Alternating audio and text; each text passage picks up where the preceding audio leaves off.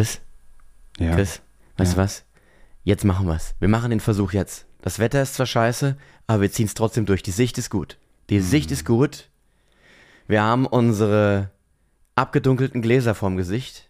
Wenn und wir Nadel, zählen jetzt runter. wenn die Nadel unter 0,1 geht, dann musst Dann du musst du abbrechen. sofort abbrechen. Ja? Abbrechen. Achtung, geht los. Zehn, neun, acht, Acht, sieben, sieben, sechs, sechs, fünf, fünf, vier, drei, zwei, eins.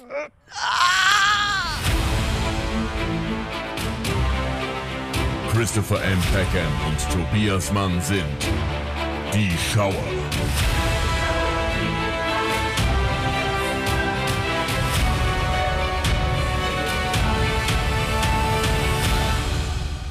Lieber Tobias. äh, Lieber Chris, Ja.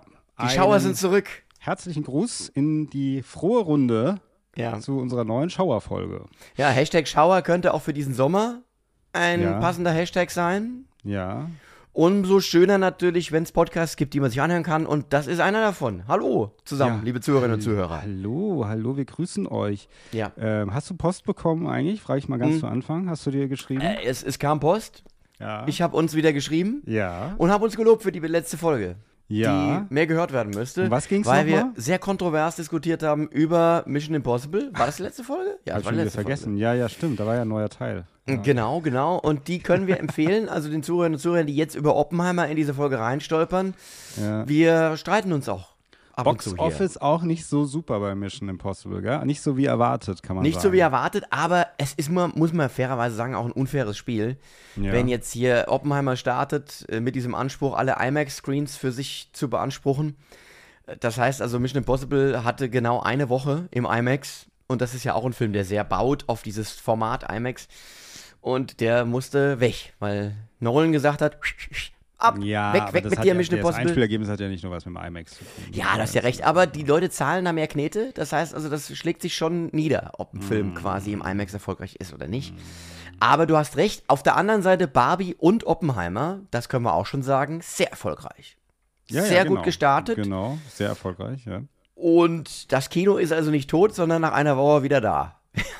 Ja, mal gucken. Da reden wir gleich drüber in unseren News auf jeden Fall. Aber äh, bevor wir überhaupt zu den News kommen, dann kommen wir natürlich als Hauptthema zu Oppenheimer. Ja. Äh, sprechen Aber wir- unsere, erste äh, Rubrik ist natürlich, was hast du gesehen? Und du hast was gesehen. Ich habe habe wieder mal einiges gesehen. Letzte Woche habe ich ja nichts gesehen. Da habe ich ja gesagt, ich bin's müde, ich bin's leid, ich habe keinen Bock mehr.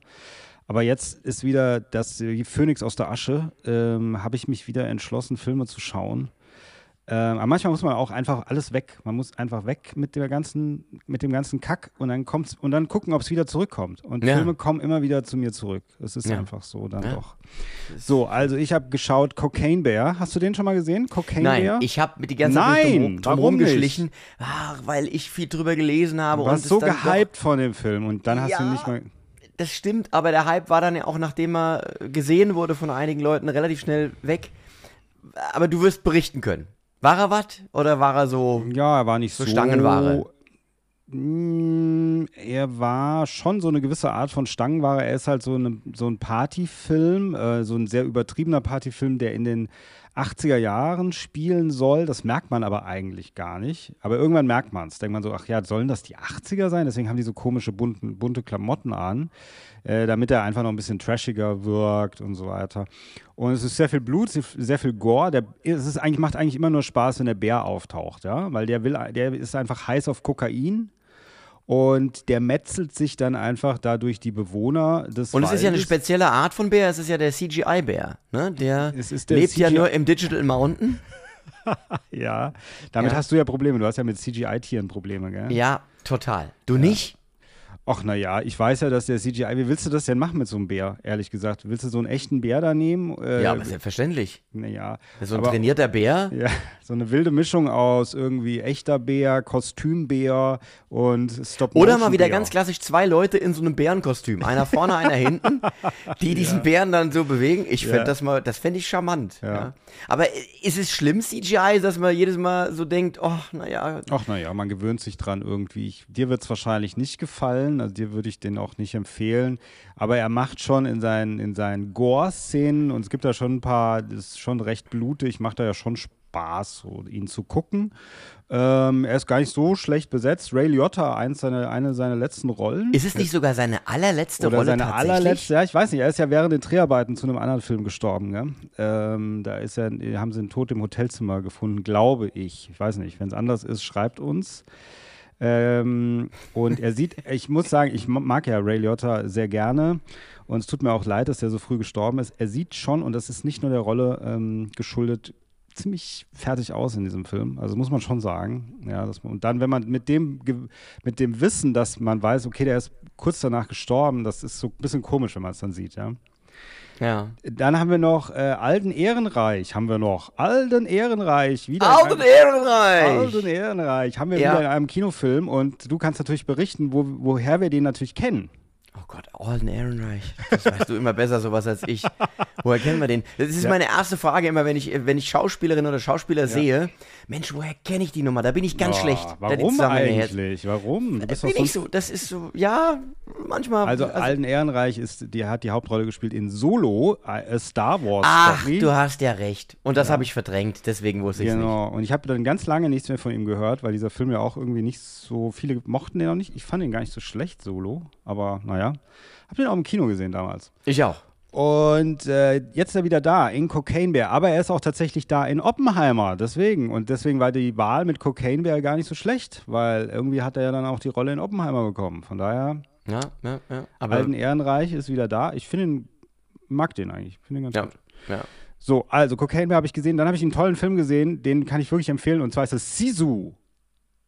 Du, habe ich auch schon auf meinem Plan stehen. Soll ja, ein bisschen wie so John Wick im Zweiten Weltkrieg, ist es? John Wick im Zweiten Ende Weltkrieg. Des, ja, am Ende des äh, Zweiten Weltkriegs äh, spielt er und es ist ein, äh, ja, man kann, ein finnischer Film, gell? Und er ist von Jalmari Helander. Ich muss mal nachgucken, wie der heißt, aber Jalmari Le oder Jalmari Helander mit äh, Joma Tomila in der Hauptrolle und auch wieder sein Sohn Onni Tomila ähm, spielen die Hauptrollen. Also er, sein Sohn spielt nicht die Hauptrolle diesmal, aber wir kennen natürlich die Filme von Herrn Helander und zwar sind es folgende Filme. Der Tobias sagt die gerade mal auf. Also, er hat gemacht äh, ja. Fakiri. Das war ein Kurzfilm, den er gemacht hat, Ah, nicht, 2006. nicht ablesen, Tobias. Nee, habe ich nicht. Ich habe das im Kopf gehabt. 2006 hat er diesen Kurzfilm gemacht, Fakiri. Und er hat Rare Exports hat er gemacht, Genau, 2010. Rare da hat er. Regie geführt. Äh, nicht zu vergessen aber auch Big Game aus ja, dem Jahr ich gar nicht so 2014. schlecht fand. Der äh, 2014 hat, ich glaube, ich muss mal überlegen, hat 5,4 auf der IMDb, das weiß ich noch. Mhm. Weil ich das damals 2014 nachgeschaut und bis heute ist mir das im Gedächtnis geblieben. Nein, ich habe alles abgelesen. Ja. Äh, kennst du Aber wirklich in Christmas, Game, Christmas Tale, Rare, Rare Exports kennst du wirklich? Rare Exports kenne ich, ja. Okay. Du nicht? siehste? Nee. Du hast noch nie Rare Exports gesehen? Nein, nie gesehen, nie gehört. Also ich liebe diesen Regisseur, muss ich wirklich sagen. Ich finde ihn wirklich toll. Und dann habe ich jetzt erst jetzt beim Streaming die Assoziation gehabt, dass das sein neuer Film ist. Das hatte ich vorher überhaupt nicht kapiert, weil Rare Exports ist ja dieser sehr abstrakte Weihnachtsfilm, wo die den Weihnachtsmann fangen, aber der Weihnachtsmann ist super böse. Ja, also wie so ein Monster eigentlich. Und diese ganze Ja. Legende des Weihnachtsmanns ist total verkehrt erzählt worden. Und dann Big Game mit Samuel L. Jackson in der Hauptrolle, dieser kleine Junge, der dem Präsidenten in den Wäldern von Finnland hilft, weil er da abstürzt und dann so böse Terroristen entjagen.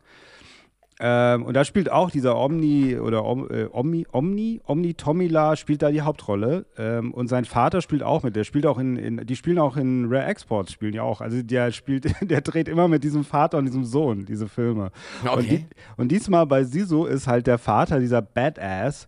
Ähm, und es ist ein. Und Axel Henny spielt auch mit. Der spielt den Bösewicht. Wer ist Axel Henny? Den kennen wir natürlich aus Filmen wie. Sag mal, bin ich heute in der, in, im Schulunterricht oder was? Sag, sag einfach. Ähm, zum Beispiel, also wo ich den das erste Mal gesehen habe, war bei Headhunters. Da fand ich den ganz großartig in der Hauptrolle. Ah, diese Nesbo-Verfilmung. Ja, ja, genau. Ja. Ähm, und der spielt den, äh, den bösen Nazi. Äh, und es geht letzten Endes darum, es geht um einen Goldschürfer, ja. Und äh, der hat, findet ganz viel Gold und wird auf der Strecke nach Hause, der will eigentlich auf die Bank. Der Krieg ist gerade vorbei. Die Nazis hinterlassen eine Spur, müssen raus aus Finnland, hinterlassen aber eine Spur der Verwüstung, brennen alles nieder. Und die äh, Wege einer Kompanie und von diesem Goldgräber treffen sich. Und die Nazis merken, dass er Gold hat und das geht nicht gut aus. Und wir lernen im Laufe des Films, dass dieser, dieser Goldgräber ein ganz, ganz schlimmer ähm, ähm, Soldat oder Militärexperte war, den, der so schlimm war, dass sie ihn immer alleine irgendwie äh, in die Wälder geschickt haben, damit er irgendwie ganz viele Russen abschlachtet. Okay. Äh, weil, er, weil er nicht mit anderen zusammenarbeiten kann, weil er ganz schlimm ist. Und Sisu ist so ein Wort aus dem Finnischen, was man nicht ähm, übersetzen kann. Und es geht darum, das ist so eine Bedeutung, dass, dass man nie aufgibt. Aber nicht um zu gewinnen, sondern um nie aufzugeben. Und der gibt nie auf. Also egal, nie aufgeben passiert. um der, des Nicht-Aufgebens ja, willen. So kann sozusagen. man das sagen. Aber er ist natürlich, er will natürlich sein Gold. Also er ist scheiße wütend, weil die sein Gold dann irgendwann haben. Und also so. hat eine Stinkwut. Also er ist super wütend und das ist natürlich klar, dass der Film mich total angesprochen hat. Ja. Ich wollte gerade sagen, wütender älterer Herr. Ja, in den in, Wäldern. Äh, winterlicher ja. Waldatmosphäre, also. das ist doch genau dein Film. Aber man muss sagen, der Film ist einfach, hat äh, überrascht einen teilweise, also weil er ist natürlich diese er hat ja schon so eine gewisse Coolness und er ist sehr brutal auch teilweise. Und so ein bisschen hat man dann das Gefühl, ich weiß, wohin die Reise geht, aber er überrascht einen immer wieder. So mit so ein paar Sachen und ein paar Wendungen. Und das fand ich sehr, sehr gut. Also er ist wirklich, der Regisseur ist top, muss man echt sagen. Ähm, und dann habe ich noch die erste halbe Stunde gesehen von äh, The Pope's Exorcist. Aber da bin ich eingeschlafen, deswegen kann ich leider nicht sagen, wie der Film ist. Aber die erste halbe Stunde war, oh, geht. Ich glaube, der okay. Film ist nicht so. Ja, ich bin eingeschlafen, ich habe super geschnarcht und meine Tochter hat dann, glaube ich, gedacht, ähm, mich hat, also sie hat mir später gesagt, ich habe gedacht, dich hat ein Dämon befallen, weil ich irgendwie eben beim Schnarchen, ich glaube, ich habe Lateinisch gesprochen. aber ähm, Aramäisch, rückwärts. Ja, genau. Ja. Aber das Einzige, was ich über diesen Film sagen kann, ist, dass äh, Russell Crowe in der deutschen Synchro so einen italienischen Akzent hat, was ich so ein bisschen befremdlich finde. Ja. Mm, okay. So, ja, das, äh, im Englischen ist es wohl nicht besser. Ja, hast du den geguckt? Nein, aber ich habe das gelesen, dass der Akzent äh, oder also das, was er da versucht zu machen, dass das da schwierig sein soll. Nee, äh, das soll ja sehr mittelmäßig sein, Popes Exorzist. Insofern ja. habe ich da die Finger von gelassen, ja. In Amerika, also ich, ja. Der, ich wollte nur sagen, weil jetzt dieser Exorzismus in, in Amerika vor ähm, Oppenheimer lief der neue Exorzist-Trailer von David Gordon Green. Ach, echt? Und wie sah das aus? In Amerika. Ich habe ihn ja noch nicht gesehen. In Amerika läuft der vor Oppenheimer. Ja, aber hätte ja sein können, dass du schon auf YouTube irgendwie oder nee, ich habe nur, hab nur eine Sendung gesehen von äh, Red Letter Media, die auch über Oppenheimer gesprochen haben. Die haben das erzählt, äh, dass dieser Trailer davor gelaufen ist. Ich habe jetzt den Trailer gesehen im Kino von dem der neuen Agatha Christie Hercule Poirot. Ja, den hast du auch mit mir schon zusammengeguckt. Ja, aber ein anderer Trailer. Das ist ein anderer neuer. Trailer, als ja, wir ein neuer Tra Trailer mit mehr Inhalt. Mhm. Und als wir beide den geguckt haben, war ich ja so, so mittelbegeistert, wenn ich. Ich musste dir erstmal erklären, wer das überhaupt ist, was für eine Geschichte das ist, dass das der dritte Teil ist dieser Reihe, dass das Kenneth Branagh ist und so. Das war ja der Trailer schon wieder vorbei, wo ich alles erklärt habe. Wenn ich dich nicht hätte. Aber das sah wirklich echt ganz toll aus jetzt. So, der, ja. der Trailer, den ich da gesehen habe, ja. der neuen. Also ich bin, ich bin gespannt, was das wird, weil es sieht ja über, sehr übernatürlich aus und eigentlich ist Hercule Poirot ja im, im, in der in der Realität verhaftet. Normalerweise, so vom Roman her. Ich habe ja früher fast alle äh, Bücher von Agatha Christie verschlungen. Echt? Aber dann wüsstest du, weißt du doch schon, um was es da geht, oder? Also ich ist weiß ja auch nicht. eine bekannte Geschichte. A Haunting in Venice ist mir nie untergekommen. Gibt es aber, glaube ich. Ist nicht äh, Kann sein, dass es da eine Vorlage gibt tatsächlich, aber das ist mir nie untergekommen. Ja. Und äh, Tod auf dem Nil und sowas natürlich ein Klassiker. Oder Mord im Orient Express, das sind so diese. diese aber Tod auf dem Nil fandst du doch nicht so besonders, oder? Den, den Film nicht, nein. Nee. Nein, äh, das war sehr mittelmäßig, ja.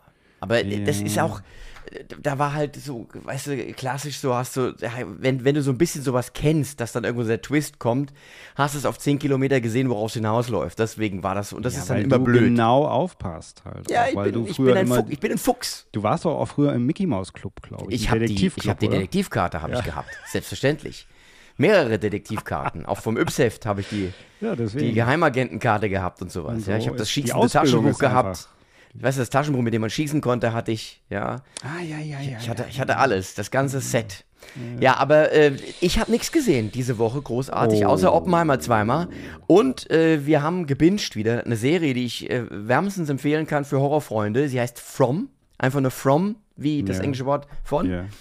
Und äh, hat eine ziemlich spannende Geschichte, handelt davon, dass Menschen, die äh, eine Umleitung nehmen müssen auf ihrem Weg durch Amerika, durch einen, einen Wald, in, in einem Ort landen, aus dem sie nie wieder wegkommen. Das heißt, also, die fahren durch und irgendwann sind sie wieder da. Also es ist wie so ein, in, in Zeit und Raum sind sie gefangen in diesem Ort, der die. so wie ich in Darmstadt. So wie du in Darmstadt, nur mit dem kleinen Unterschied, dass bei denen am, abends Monster kommen, die äh, nur vor Häusern Halt machen, in denen ein Talisman hängt, den sie, äh, s- gefunden haben, die, die schon dort leben. Und alle anderen, die draußen sich bewegen, werden gnadenlos auseinandergenommen von diesen Monstern. Und da geht es so ein bisschen darum, warum sind die da? Und äh, wie können sie diesen Monstern entkommen? Und versuchen sie doch irgendwie zu flüchten? Äh, wie, also das, das ist sehr spannend gemacht, eine Horrorserie. Und es gibt nicht so viele gute Horrorserien. Und da gibt es zwei Staffeln von, kann man sich angucken, kann ich sehr empfehlen. Wo läuft die? Äh, die läuft auf Amazon Prime. Okay. Ja. Ich glaube, man muss irgendein Paket dazu buchen, das ist aber nicht so furchtbar teuer, Mhm. um das angucken zu können. Und ähm, das, Par Paramount Plus oder sowas. ja, ich glaube, es ist sogar.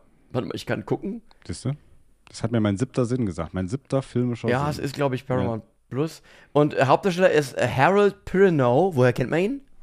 Harold Perrineau? Ich kann es bei der Aussprache, die du hast von diesem Schauspieler, kaum erkennen. Harold Perrineau heißt er. Na, komm, komm, Wie schreibt komm. sich das denn? P-R, E P-E-R-R-I-N-E-A-U. Keine Ahnung, weiß ich nicht. Das ist der, äh, der Kommandant der äh, Nebukadnezar aus Matrix. Welcher Kommandant? Äh, Der, der, der, ähm, also Lawrence Fishburne ist ja der Kapitän sozusagen. Ja. Der Kommandant ist dann das falsche, das falsche Wort. Er ist der, der Navigator, der am Steuerknüppel sitzt. Ah, Okay. Das Vom ersten ist der. Teil oder was? Ja, ja, der, der spielt in allen dreien mit, glaube ich. Tatsächlich. Mhm. Okay. Weiß ich jetzt Oder? nicht. Wahrscheinlich jetzt nicht jetzt kompletten Blödsinn. Er stirbt im ersten Teil, da bin ich mir nicht sicher. Mhm. Auf Das jeden ist Fall daher, daher. Woher soll man den denn kennen? Woher soll man den Nee, denn er spielt kennen? tatsächlich in allen mit. Nein. Ja? Ist ja auch wurscht. Auf jeden Fall kennt man ihn Mhm. daher von, von Matrix, äh, vom, vom Schiff. Ähm, und ja. Ja, zwei Also- Staffeln ist ja gut, ist ja oft bei diesen Serien auch. Was war denn? Es gab mal auf Netflix auch so eine Mystery-Serie. Das war auch, das hat irgendwie an einem Bord eines Schiffes gespielt in den 20. oder im 19. Jahrhundert oder so. Und dann gab es aber nur eine Staffel. Und dann Wie hieß die Serie? Ich weiß nicht, wie sie hieß. Ich weiß nicht mehr, wie sie hieß, aber ich weiß, um was es ging. Und ich wollte sie auch gucken. Und dann habe ich auch den Inhalt mir durchgelesen. Also, sie waren irgendwie an Bord eines Schiffes und das war irgendwie 1800 irgendwas. Ja, ich weiß, was du meinst. Und da sind ja. so mysteriöse Sachen passiert auf dem Schiff und man wusste nicht so genau, was es ist und bla und bla bla. Und es sah alles sehr unheimlich aus.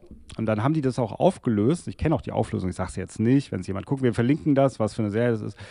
Äh, und dann ähm, hat Netflix das eingestellt und dann wurde es einfach nicht mehr weitererzählt. Und das ist vielen Serien, glaube ich, geht das so manchmal auch. Die sind ganz gut, aber dann haben sie irgendwie nicht genug Klicks oder so und dann werden die eingestellt. Ja. Aber jetzt die Serie, von der du berichtet hast, hat schon zwei Staffeln, das ist ja ganz gut. Und die dritte kommt, also das habe ich auch schon gelesen. Also die wird, wird Ja, ja. verlängert. Das wäre auch schade, weil das hört dann einfach so auf. Das, wär, das ist ja immer sehr unbefriedigend, wenn du eine Serie guckst. Ja, ja, vor allem so eine, die so mit so Geheimnissen, so wie Lost. Das ist so ein bisschen wie Lost, dass du Mhm. so dir selber so ein bisschen, dass du miträtselst, warum sind die da? Äh, was können die tun? Und äh, wie- können die sich wehren gegen diese Monster? Und was, was, dann versuchen sie zu funken zur Außenwelt und so. Und das ist ja total unbefriedigend, wenn das auf einmal mittendrin aufhört. Und du weißt überhaupt nie, worum ging es da überhaupt am Ende des Tages. Ja, ja, natürlich. Ja, okay, ja, gut. Ja, das ist super, so. dann, das empfehle Dann ich. jetzt also, News, oder? Ja, News. So, und unsere News sind, ja, wir wollen ganz kurz ein bisschen über den SAG, äh, also das ist äh, Screen Actors Guild äh, Streik, äh, sprechen. Der ist eigentlich zu dem Autorenstreik jetzt noch dazu äh, gekommen und das ist so ein bisschen dieses, was das so besonders macht, gell? weil das irgendwie schon seit 60 Jahren nicht mehr passiert ist. Und dadurch ist alles lahmgelegt und bald gibt es keine Serien und Filme mehr. Und ähm, aber das für die Filmelei ist egal, weil wir reden sowieso nur über alte Filme. Schauer. Aber hier kriegen wir ein Problem. Dann Ja, die demnächst. Schauer haben ja. ein Problem, Die. Schauer haben dann wirklich ein Problem. Aber dann werden wir auch mal gucken, was wir da machen. Auch Ja. da werden wir eine Lösung finden. Ja, wir, wir streiken nicht. Aber wir zeigen uns natürlich solidarisch mit dem Streik Ja. der Autoren und der Schauspielerinnen und Schauspieler. Und ja, ich bin gespannt. Es gab ja schon mal einen Writer Strike und der hat wirklich dazu geführt, dass etliche Dinge da filmisch ins Wanken gekommen sind. Mhm. Ja, Quantum Trost war ja sehr betroffen von dem Writer's Strike. Ja, ja. Das merkt man im Film auch stark an und etliche mhm. Serien, die auch sehr schwache Staffeln dann gehabt haben. Mhm. Das stimmt. Also in diesem, die protestieren dagegen, da geht es einmal um Streaming, ähm, ja. dass man sagt, wenn die, also dass sie sagen, wenn die Sachen erfolgreich sind, müssten die Schauspieler eigentlich nochmal extra was bekommen. Ähm, auch wie lange darf dann was gezeigt werden? Residuals heißt das, glaube ich. Ne? Ja, und das andere ist natürlich dieses äh, KI, äh, Angst vor künstlicher Intelligenz, ja, sozusagen. Also mit, äh, was weiß ich, äh, Deepfake sozusagen, ja, dass du sagst, du kannst das Gesicht von einem Schauspieler oder seine Stimme oder was auch immer für die Ewigkeit benutzen. Also sind, ich verstehe das schon. Und es hat sich natürlich, die Welt hat sich natürlich ein bisschen verändert, weil früher gab es natürlich eine Auswertung im Kino und dann gab es das auf Videokassette ein bisschen war es natürlich schon immer so, dass es irgendwie weiter verwertet worden ist. Aber jetzt, also wenn es jetzt um den ersten Punkt geht, ja, nicht um künstliche Intelligenz, sondern um den ersten Punkt. Ähm, und ob es erfolgreich ist oder nicht. Ich meine, es gab ja früher, zum, es gibt ja viele Filme, da wurden die, die Schauspieler bei Kinofilmen immer, äh, haben die äh, im Vertrag stehen, dass sie daran beteiligt werden an den Einspielergebnissen. Dadurch haben ja viele Schauspieler an vielen Filmen teilweise immense Summen verdient. Ja. Ja, du, das ist aber ja auch, was ich so mitbekommen habe, immer unterschiedlich. Also oft ja, ja. läuft es halt wirklich einfach ganz simpel über eine Gage. Ja. Und die wird dann bezahlt.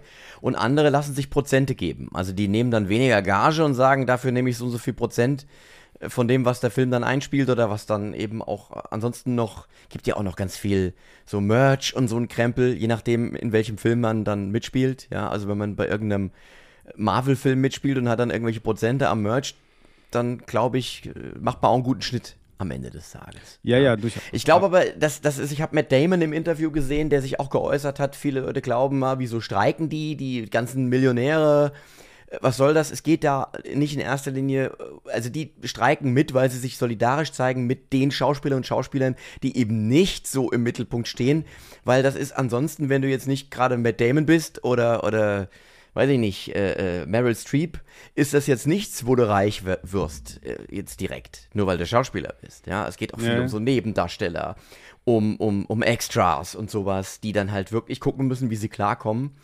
Und äh, da, darum geht's. Also, dass die ganzen Großen auch mitstreiken, um ihre Solidarität zu zeigen mit den Schauspielern und Schauspielern, die eben nicht jetzt irgendwie da das riesige finanzielle Polster sich erarbeitet haben mm. und vielleicht auch nie erarbeiten werden.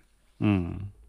Ja, genau. Und das ist aber auch, also beziehungsweise warum ich das auch als News-Thema reingebracht habe, ist natürlich, weil äh, in Verbindung mit dem Kinosommer, der jetzt gerade so läuft und anläuft, und also zum Beispiel The Flash ist, soweit ich jetzt gelesen habe, wirklich einer der größten Flops für DC ever. Und ähm, Indiana Jones ist äh, diese ganzen, also Indiana Jones ist gef gefloppt, kann man sagen, diese ganzen großen Filme, die Mission Impossible schneidet nicht so ab wie wie gedacht. Klar, jetzt ist aber kein Flop. Also Mission Nein, ist kein Flop, ist kein Flop, ja. ist kein Flop. Aber jetzt klar, jetzt haben wir Barbie und Oppenheimer, aber trotzdem. Und ich habe äh, auch in dieser Sendung, als sie über Oppenheimer gesprochen haben, bei Red Letter Media, die haben auch gesagt, ja, ähm, es gab ja mal auch also vielleicht führt es auch dazu, es gab ja, weil jetzt kommt der Streik halt auch noch dazu, es gab ja mal so eine Umbruchsphase äh, in den 60ern, wo die Studios auch nur noch große Filme produziert haben, große Katastrophenfilme, was weiß ich, Cleopatra oder irgendwas. Und die sind nicht mehr so gut gelaufen an der Kasse.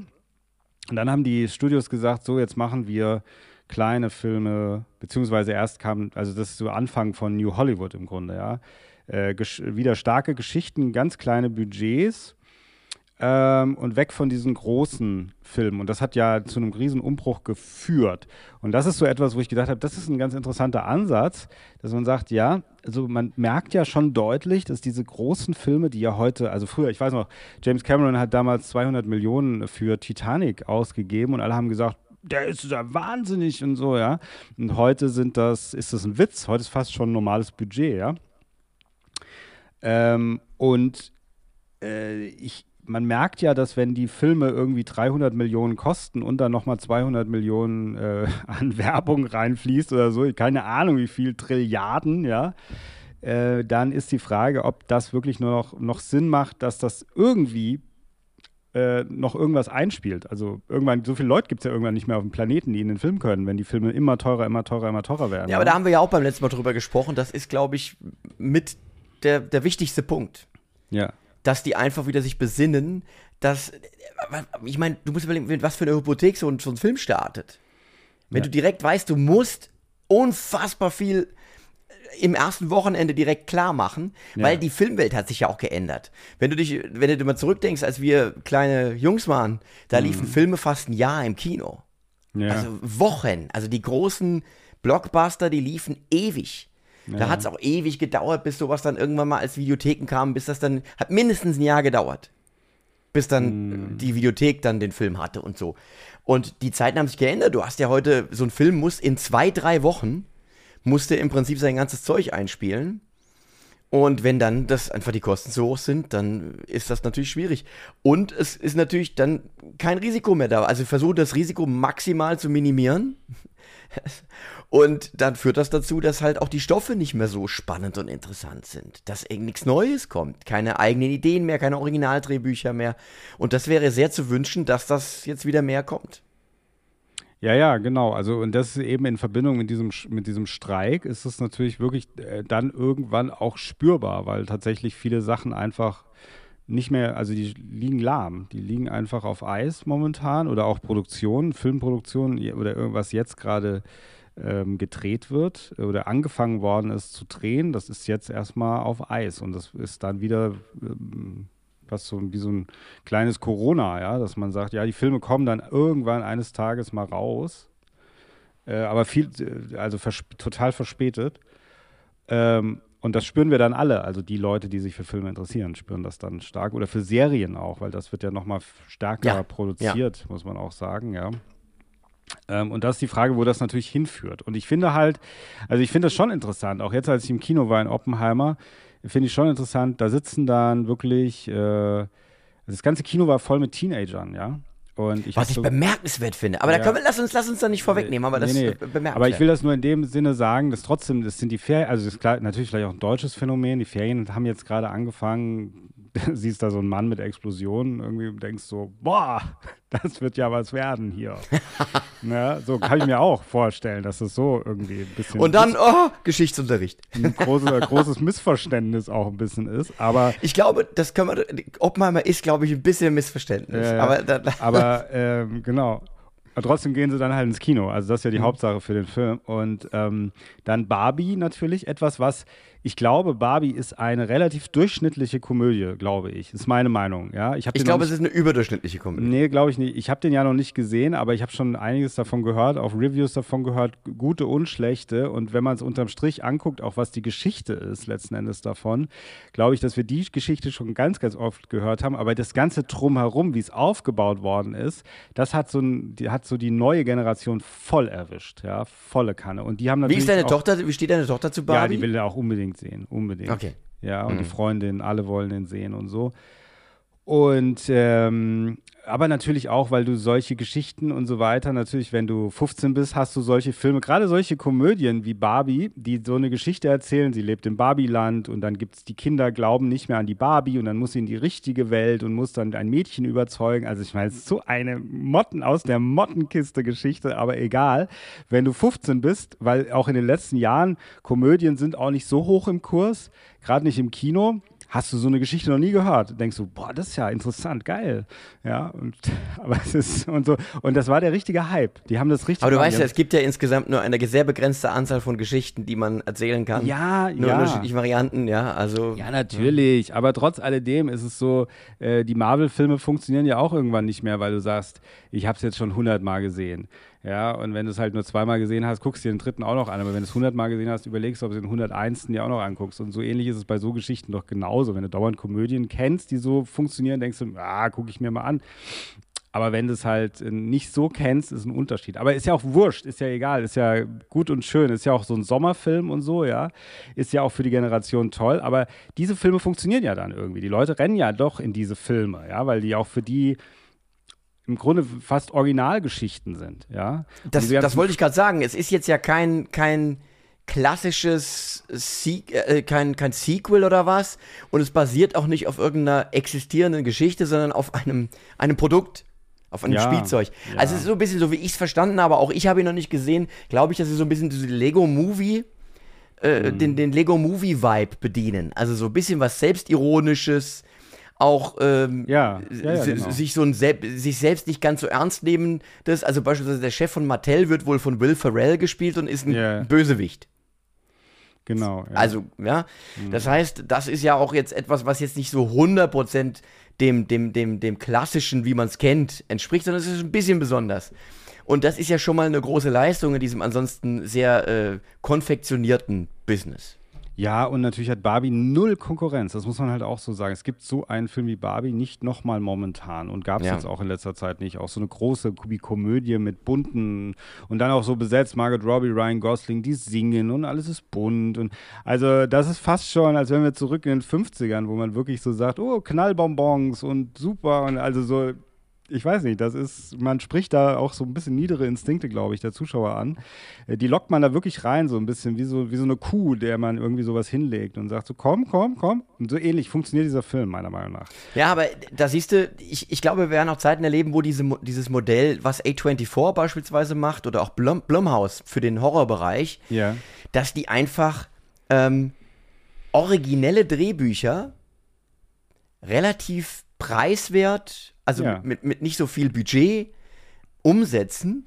Und dann haben sie immer auch mal einen Hit dabei. Also wenn du dir auch mal anguckst, was da für tolle Sachen rausgekommen sind und wenn sowas sich durchsetzt und mehr wird, ist das, glaube ich, für alle Beteiligten ein Gewinn. Für die Studios, für die Schauspielerinnen und Schauspieler, für den Zuschauer, für die Zuschauerinnen und Zuschauer. Und ich äh, hoffe, dass das so kommt. Ja, man darf ja auch nicht vergessen, finde ich, wenn man ein bisschen zurückschaut, also zum Beispiel Miramax, ja, gab Ja, es ja genau. gab es mal, äh, die waren ja mal ganz klein, ja, dann Mhm. wurden die immer größer, immer größer, ähm, dann kamen noch die Menschenfilms, glaube ich, dazu. War das nicht auch so eine Untersektion von Miramax? Ich weiß gar nicht Ach. mehr. Auf jeden Fall haben die diese ganzen Horrorsachen ja auch produziert. Aber die haben Mhm. natürlich auch die Tarantino-Sachen.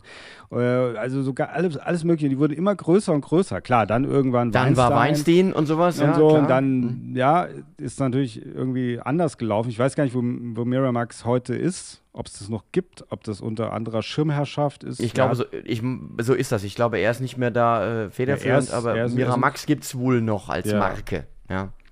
Und bei A24 könnte es, ist das, glaube ich, genauso. Also sie sind jetzt, oder auch zum Beispiel New Line Cinema ist auch so ein Beispiel. New Line Ja. Cinema in den 80er Jahren, Die waren so gut Äh, wie tot.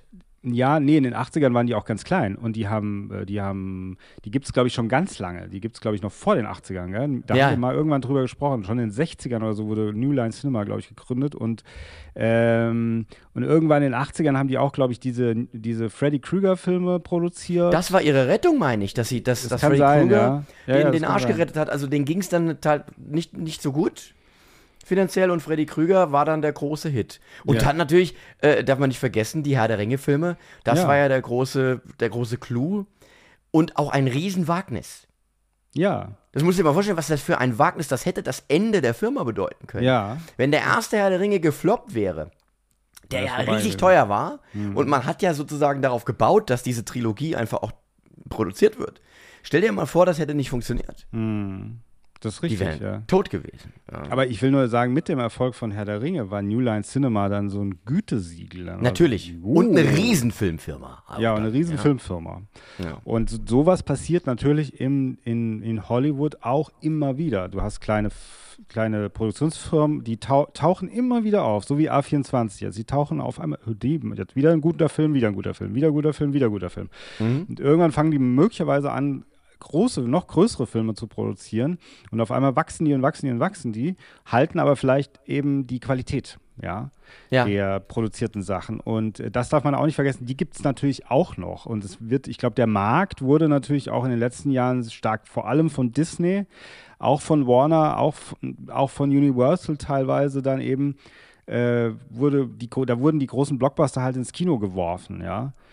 Ähm, klar, das ist immer so, dass die, die großen Studios federführend sind, aber trotz alledem hat man das sehr stark gemerkt. Und ich glaube, vor allem Disney, aber du weißt ja, dass ich mit Disney sowieso nicht so. Disney ist ja sowieso immer an allem schuld, aber ähm, die haben natürlich die ganzen Blockbuster reingeworfen, jetzt auch Indiana Jones, aber vor allem auch die Marvel-Filme, ja. Darf man ja auch nicht vergessen. Und das hat uns alle ein bisschen satt gemacht, glaube ich auch, gell? So, Ja, deswegen, also- ja. Aber wir können ja auch an der Stelle mal, wenn sich einer noch nicht großartig mit dem Övre äh, beschäftigt hat, was so aus, aus, äh, aus, aus gerade aus A24, äh, A24, A24 rauskommt, das ist wirklich, wenn du das mal, hier, die haben mit Ex Machina 2014 haben sie gemacht, sie haben It Comes at Night gemacht, ja, sie haben The Killing of a Sacred Deer gemacht, Hereditary haben sie gemacht, Midsommar, äh, die ganzen Ari Aster-Geschichten eben, Der Leuchtturm, ja, äh, The Green Knight, dann den Man, den du ja auch gut fandst, Ja. ne? und äh, natürlich Everything Everywhere All at Once. Ja, war natürlich ein, ein, ein großer, großer Deal für, für sie, auch was dem, bei dem Oscar dann da rauskam für A24. Also das ist schon toll, wenn es einfach solche Firmen noch gibt, die äh, kreative Ideen professionell umsetzen. Mehr davon. Absolut. Ja. ist, das ist eigentlich fast wie ein richtiges Filmstudio sozusagen, kann man sagen. A24, gell? Ja, Weil die ja. einfach Filme produzieren und nicht Ja. Franchises oder was, sondern irgendeinen Stoff umsetzen von irgendeinem und dadurch auch Regisseure fördern und so weiter, Schauspieler. Also das, das, ist wirklich ganz, ganz toll. Ähm, und das ist auch so ein kleiner Lichtblick in der ganzen Sache. Und ja, und wie gesagt, deswegen, und ich glaube, was der Streik auch, also wie das, die Konsequenzen und so weiter, das können wir kleinen Lichter natürlich, glaube ich, nicht überblicken, was das bedeuten wird am Ende des Tages und ob es tatsächlich auch eben eine Veränderung äh, geben wird dann am im Studiohimmel, ja, sozusagen. Also Mhm. ob dann andere Filme, ob man, ich meine, es ist schon wieder so viel angekündigt worden, äh, Shang-Chi 2 und ähm, die Eternals Teil 5. Naja, aber es wird auch etliches verschoben. Guck mal, Ja. Blade zum Beispiel ist, glaube ich, auf unbestimmte Zeit verschoben. Also die Ja. merken schon, dass die, was da die Stunde geschlagen hat, dass sie jetzt nicht mehr so mit diesem Overkill äh, den, den Markt durchdringen können, sondern ganz im Gegenteil, dass sie da echt Geld mit verlieren, wenn sie das weiterhin so handhaben. Mhm. Und ich glaube auch, dass da hinter den Kulissen jetzt echt, dass die am Rotieren sind, dass sie gemerkt haben, so geht's nicht weiter. Wir müssen wieder uns äh, zurückbesinnen, was diese Filme ursprünglich mal so erfolgreich gemacht hat, weil das haben sie echt verloren. Das, das Rezept. Ja, auf dem und ich Weg. finde, am meisten merkt man das ja wirklich, finde ich, bei dem Indiana Jones-Film, der wirklich, ist, die Frage ist, wie, also, oder als wären die irgendwie wirklich wie in ihrer eigenen Welt gewesen bei der Idee, das zu produzieren. Ja, aber wir beide fanden ihn ja gar nicht so übel. Das Nee, darf man ja auch nicht nicht so übel. vergessen. Äh, Da stehe ich auch nach wie vor noch zu. aber ja. wir haben uns ja damals auch schon in unserem kurzen Gespräch, meine ich zumindest, gefragt, für wen ist dieser Film? Ja, eben. Und äh, für uns ein bisschen, aber halt Bisschen auch nicht so, uns. richt, nicht so Ja. richtig. Also schon so am meisten noch für uns. Also es war so ein ganz komisches Ding. Ja, ja, ganz komisch. Und dann so viel Geld in das Ding stecken, das ist schon merkwürdig. Sehr, Ja. sehr merkwürdig.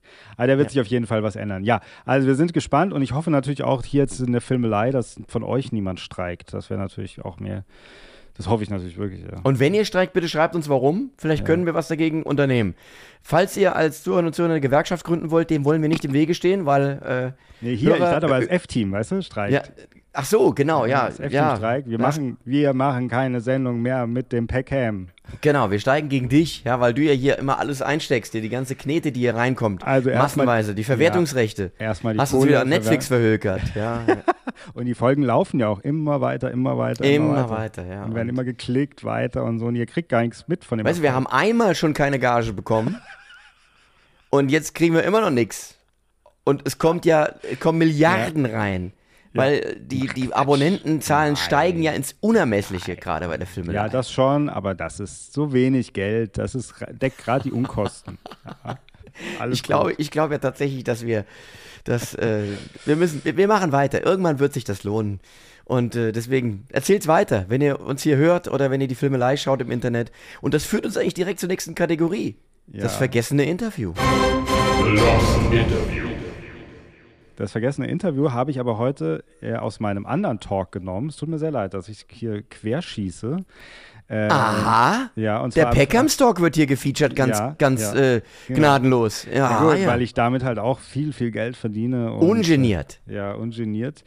Ähm, nee, es liegt ein bisschen an Oppenheimer, weil äh, die ich äh, auch sagen muss, dass es ja so ein bisschen die, was in dem Film klar, aber wir kommen gleich dazu, aber was da so ein bisschen raussticht, ist auch, dass es Menschen gibt, die einfach Mathematik und Physik und so weiter und Chemie ganz anders verstehen als Leute, die es halt nicht verstehen. Und die gehen damit fast schon manchmal wie ein Künstler um, ja, sage ich mal, wie ein Musiker Noten hören kann, können die irgendwelche Formeln vor sich sehen.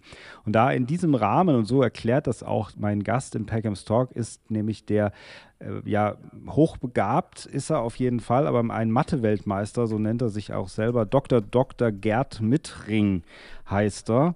Ähm, ein Mathe-Genie.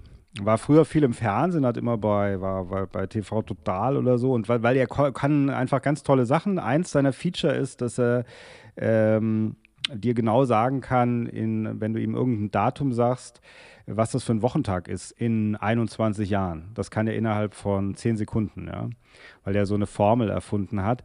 Aber mit dem habe ich ein ganz tolles Interview geführt am 12.02. 23 ist es nicht hochgeklickt, hat irgendwie 200 Klicks oder so. Oh, auf, das ist wenig. YouTube. Das wenig. Das ist wenig, ist wenig. Zu wenig. Zu wenig. Und ähm, da erklären wir nämlich oder reden ein bisschen darüber, dass, wie man Mathematik verstehen kann und das, weil er auch das ganz schlimm findet, teilweise wie in den Schulen mit Mathematik umgegangen wird. Und er eher diesen bisschen künstlerischen Ansatz der Mathematik hat. Und für Leute, die mit Mathematik nicht so klarkommen, die, verstehen das erstmal gar nicht. Wenn man aber versteht, dass es eigentlich auch eine Art von Kunstform ist, dass diese Menschen, die so hochbegabt sind, auch damit so umgehen, dann ist es sehr interessant. Und deswegen habe ich das heute ausgewählt, weil es total gut zu Oppenheimer passt. Ja, und äh, was du beschrieben hast mit der Musik, das kommt ja fast wörtlich in Oppenheimer vor, mhm. weil ich meine, es ist Niels Bohr, also Kenneth Brenner in der Rolle des Niels Bohr, der zu Oppenheimer sagt, äh, können Sie die, können Sie quasi die Musik hören in ja, den ganzen Formeln genau. und sowas, ja, ja? Genau. Und äh, Oppenheimer kann das offensichtlich. Genau. Ja. Und was ja lustig ist, Einstein sagt auch mal sehr, also im, im Film zu, zu Oppenheimer, was uns beide verbindet, ist die große Verachtung für Mathematik. Ja. Also, das ist ja auch verrückt. Ja, dass die so ein bisschen herabschauen auf die ganzen Mathematiker ja. und äh, damit gar nicht so furchtbar viel zu tun haben wollen, obwohl es eigentlich ihr Arbeitszeug ist. Also so eine Hassliebe eigentlich zur Mathematik äh, von, von diesen, äh, diesen ja. von, von also deswegen finde ich, passt das, äh, um ja. da den Kreis zu schließen, finde ich ganz gut äh, für Interessierte, also die auch sagen, Oppenheimer interessiert mich, ich habe Oppenheimer schon gesehen, aber ich gucke mir jetzt nach eurer Review auf jeden Fall an. Und dann schaut oder hört euch das Interview an. Wir verlinken das hier von Dr. Dr. Gerd Mittring. Äh, es ist wirklich sehr, sehr interessant und es ist, ist, tatsächlich haben es wirklich wenig Leute gehört und geguckt und das finde ich ganz schade, weil der Herr Dr. Dr. Mittring, ich brauche auch zwei Doktortitel, merke ich gerade, äh, Dr. Dr. Peckham wäre ganz gut. Ähm, der Dr. Dr. Mittring, das ist voll der nette Typ, ja, muss ich ganz ehrlich sagen. Und der verdient okay. es einfach, dass man ihn hört. So. Dann äh, liebe Grüße an den Herrn Dr. Dr. Mittring und Herr Dr. Dr. Peckham. Was kommt jetzt? Die Hauptkategorie. Review. Ja, so, jetzt kommt. Da sind wir. Ja, da sind wir in der Hauptkategorie und jetzt sprechen wir endlich über Oppenheimer, den ich. Der Mainzer und der Darmstädter sprechen über den Oppenheimer. Über den Oppenheimer. ja, genau. Ja, wir sind hier so nah an der ganzen Geschichte dran. Wer hätte das gedacht? Ja. An Vielleicht müssen wir mal, äh, das ist so schwierig, wie, wie steigt man ins Gespräch über Oppenheimer an? Ja, also wir also müssen erst vielleicht erstmal so ein bisschen war ich klären. angepisst, weil ich dir zuliebe in Oppenheimer gehen muss. Ja, und jetzt muss man den äh, Zuhörerinnen und Zuhörern natürlich erklären, warum war er angepisst, der Herr Peckham? weil im Gegensatz zum Herrn Peckham bin ich ja großer Herrn äh, Christopher Nolan Fan, Fanboy da auch in der Regel relativ unkritisch dem äh, Herrn Nolan gegenüber. Höre natürlich immer wieder die Kritik, die geäußert wird an den Filmen, auch von Herrn Peckham schon oft geäußert worden, Kritik Nein, an ist Filmen. Nicht wahr. Das ist nicht wahr. Oh doch, wir haben öfter schon ja, mal nur was. Tenet, Tenet. Das ja, aber auch, ich glaube, du bist auch ein Rotz, muss man aber sagen. Aber du bist, ja? du bist auch kein riesiger äh, Inception-Fan, glaube ich jetzt ja, wirklich. Es ja, es geht. Interstellar ist so traurig, das ist so traurig geht mir immer so ans Herz. Na gut, die Filme haben dann halt auch in, immer eine gewisse Schwere. Ja. Da macht Oppenheimer jetzt keine Ausnahme. Aber lange Rede, kurzer Sinn. Letzten Endes ist ja, äh, ist ja Christopher Nolan immer großes, äh, großes Eventkino. Das ist ja das, was er auch anstrebt. Deswegen, ja. Äh, seine, seine Filme sind immer groß. Also nicht ja. nur jetzt äh, metaphorisch groß, sondern buchstäblich. Das IMAX-Format hat er für die Spielfilme so an äh, quasi nochmal präsent gemacht.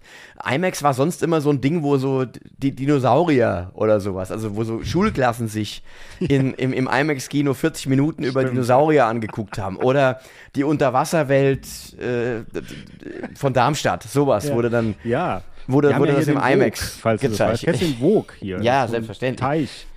Genau, See. da, da, ist ja Da- eine spektakuläre Unterwasserwelt. Unglaublich, da gibt es Und ja auch ja, vergessene Monster. Ja. Das, das Monster von, von, von ja, genau, Vom Vogue. Vogue. Vom Vogue, genau. Und äh, da hat aber auch, äh, Nolan gesagt, nee, da lass uns doch mal einfach irgendwie gucken, ob man das verwenden kann für, für, für Spielfilme. Ja. Und er hat dann schon ganz früh begonnen, auch sehr, sehr lange äh, Sequenzen mit IMAX-Kameras zu drehen, die unfassbar groß waren. Auch teilweise immer noch sind. Es gibt gar nicht so furchtbar viele auf dieser Welt. Mhm. IMAX-Kameras von diesen wenigen, die es gibt, hat Nolan, ich meine, mittlerweile drei zerstört bei Dreharbeiten. Mhm. Äh, Also ein Verlust, der sich auch nicht beziffern lässt, weil die Dinger halt einfach extrem selten sind. Er hat aber auch mitentwickelt an neuen Linsen für diese Kameras. Also er ist auch sehr technisch interessiert, da äh, die Filme, äh, ist, dass die Filme halt auch technisch so sind, wie er sich das vorstellt. Also er ist, Ja, mehr, also- er ist, der ist vom Typ her eher wie du, glaube ich, in der Filmelei. Ich bin ja nicht technisch so, da ist. Ja, er ist, ist Technik-Nerd, Technik-Nerd Ja, auf jeden Du Fall. bist eigentlich unser Nolan. Unser Nolan der Filmelei bist du. Das, ich danke dir, ich nehme das jetzt einfach mal als Kompliment, auch wenn du es als so passiv-aggressive Beleidigung mit Sicherheit meinst. ja, wer bist du dann? Du bist der, ich, der Robert Rodriguez der Filmelei. Kann man das so sagen? Ja, so ein bisschen der Handmade, der Ja. Handmade-Filmemacher, der so ein Stimmt, bisschen, ja. so ein bisschen äh, immer im Genre unterwegs ist, nicht ganz so den Mainstream bedienen möchte, aber dann doch so ein bisschen ab und zu auch die Spy Kids dann doch machen will. Weißt du, er macht From Dust Till Dawn aber auch Spy Kids. Das das so Ja, ein bisschen, das das, bist du. Das ist richtig. Das ist eigentlich fast ein Kompliment. Auch heute mit diesem Stirnband. Du Ja, deswegen der Robert Ja. Rodriguez der Filmelei. Ja. Ja, ja. Das ist toll, dass du das sagst. Aber ich wollte noch mal sagen, ähm, was wollte ich denn sagen mit dem IMAX-Kino? Ähm, gibt es in Deutschland viele IMAX-Kinos eigentlich? Nein, leider zu wenig. Deswegen habe ich die Chance, weil ich war gerade in Hamburg, äh, habe ich die Chance ergriffen. Wie die haben sogar denn zwei. circa? circa? Ich würde sagen, nicht mehr als zehn. Nicht mehr als zehn Es in gibt ganz in Deutschland. Es gibt in Sinsheim gibt es eins. Okay. Ähm, das ist beim Technikmuseum. Dann gibt es bei Stuttgart eins. Das ist, das, das ist tatsächlich die größte Leinwand Europas. Vielleicht sogar der Welt. Ich bin mir nicht ganz sicher. Das ist neu gebaut. Nennt sich irgendwie Traumpalast oder sowas. Und da war ich schon gewesen, habe mir damals einen sehr mittelmäßigen Film angeschaut, nur weil ich es mal erleben wollte. Da habe ich Uncharted gesehen. Und die Leinwand ist wirklich krass. Also, man muss das erklären, wer es noch nie gesehen hat. Ähm, Das ist einfach nicht nur eine große Leinwand, sondern die ist fast, ähm, fast viereckig. Das heißt also, sie ist sehr hoch, die Leinwand, im Vergleich zur normalen Kinoleinwand. Und das, äh, wenn man das das erste Mal sieht, ist einfach beeindruckend. Ich, ich lieb's. Es kommt hinzu, dass der Ton eine absolute Waffe ist in IMAX-Kinos. Und das ist für Nolan auch wichtig, weil seine Filme sind immer extrem laut. Ich habe, das werde ich nie vergessen. Äh, ich habe mal mit meiner, mit meiner lieben Gattin, habe ich Dunkirk gesehen. Und dieser Film, ich, ich bin wirklich, ich liebe laute Rockmusik, ich liebe Lautstärke auch im Kino. Und das war ein Punkt, wo ich sage, das ist jetzt aber Körperverletzung, was hier passiert. Weil Nolan legt auch fest, wie laut der Film sein soll im Kino. Der sagt, also auch bei der Vorführung, da und da muss der Regler stehen. Der, der gibt das alles vor. Und das war unfassbar laut. Und es war jetzt auch so bei Oppenheimer, um jetzt wieder zurückzukommen, um den Kreis zu schließen.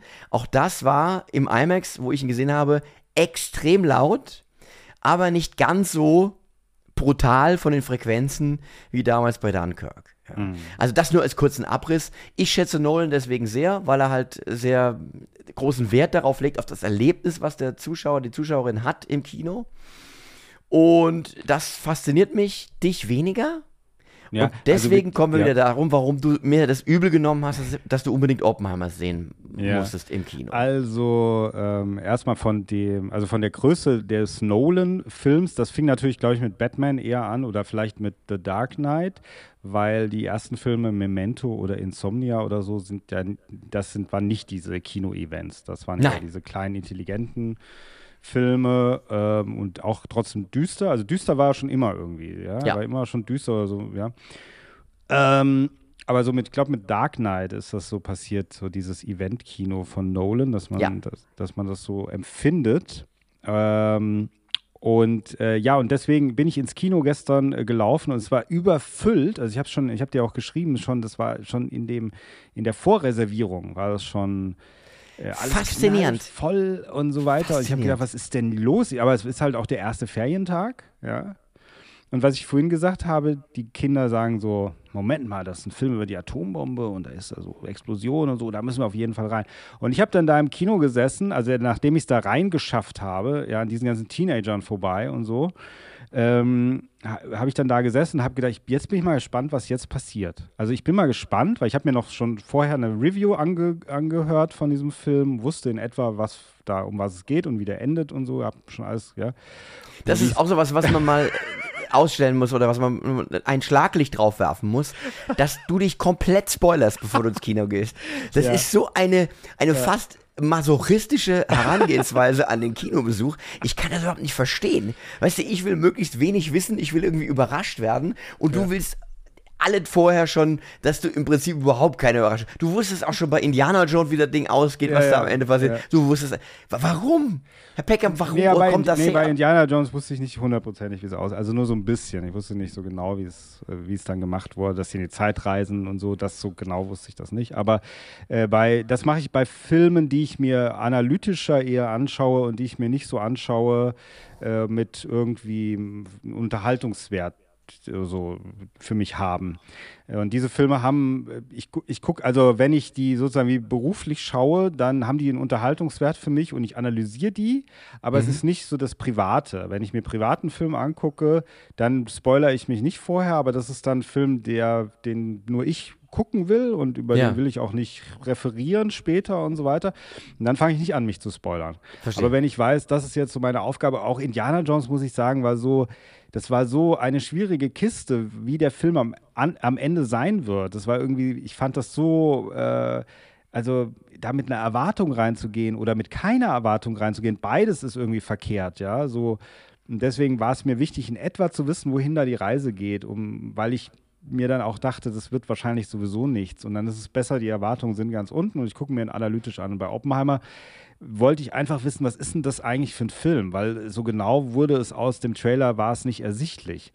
Ah ja, was ist ja und nein. Ja. ja. und nein. Also, aber es war ja schon sehr mystisch so ein bisschen auch gehalten. Gell? aber du hast schon gemerkt, es waren wenig Action-Szenen im Trailer. Ja. Es wurde viel geredet im Trailer. Also man hätte sich jetzt denken können, dass das jetzt nicht äh, ein, ein, ein Kinofilm ist, in dem 20 Minuten nichts gesprochen wird und Autos hintereinander herfahren und sich verfolgen. Das ja. war. Äh, ja, ja, aber, aber, aber jetzt bin ich mal gespannt, was du erzählst. Wie, wie ging es denn den, den, den Jugendlichen, die den Weg gefunden haben in diesen Film? Wie ging es denen? Also ich habe mich extra wirklich in die vierte Reihe gesetzt. Das, also ich hatte auch das Gefühl, ich sitze im IMAX-Kino, weil es eine recht große Leinwand war, weil hinten, hinter mir war alles voll. Und ich hatte mhm. gedacht, oh nein, das, die fangen gleich an zu quengeln und so, weißt du, und unterhalten sich und alle Handys gehen raus. so, mhm. Und alle so machen was anderes, weil der Film die überhaupt nicht mehr interessiert. Und dann war es aber genau das Gegenteil. Also es war richtig still in diesem Kino. Es war stiller als bei Black Adam oder bei irgendwas bei was, wo ich gedacht habe, da werden doch die Teenager die ganze Zeit unterhalten und so. Warum sind die so laut bei so irgendwelchen Superheldenfilmen? Aber bei diesem Film, wo ich genau diese äh, Reaktion erwartet hätte, war es wirklich genau das Gegenteil. Die Kinder haben bis auf wenige Ausnahmen sich das eigentlich die, die ganze Zeit angeguckt. Es war wirklich ein Phänomen, dass man sich drei Stunden lang diese Dialoge in diesen Zimmern von diesen alten Männern als 14-Jährige anschaut als wäre es das Spannendste der Welt. Ja, äh, Hast du Walkouts gehabt? Ähm, äh, ja, ich glaube, dass irgendwie mal vielleicht so drei, vier Leute, die habe ich dachte erst, die gehen aufs Klo, aber die sind dann nicht mehr wiedergekommen. Also es gab schon welche, die sind okay. raus. Ja. Weil bei mir gar nicht. Ja. Und ich war total überrascht, weil ich hätte schwören können, auch mir ging es wie dir. Ich war ja auch im Kino und da waren auch viele, jetzt sehr viel jüngere Leute. Ja. Auch gestern wieder im IMAX.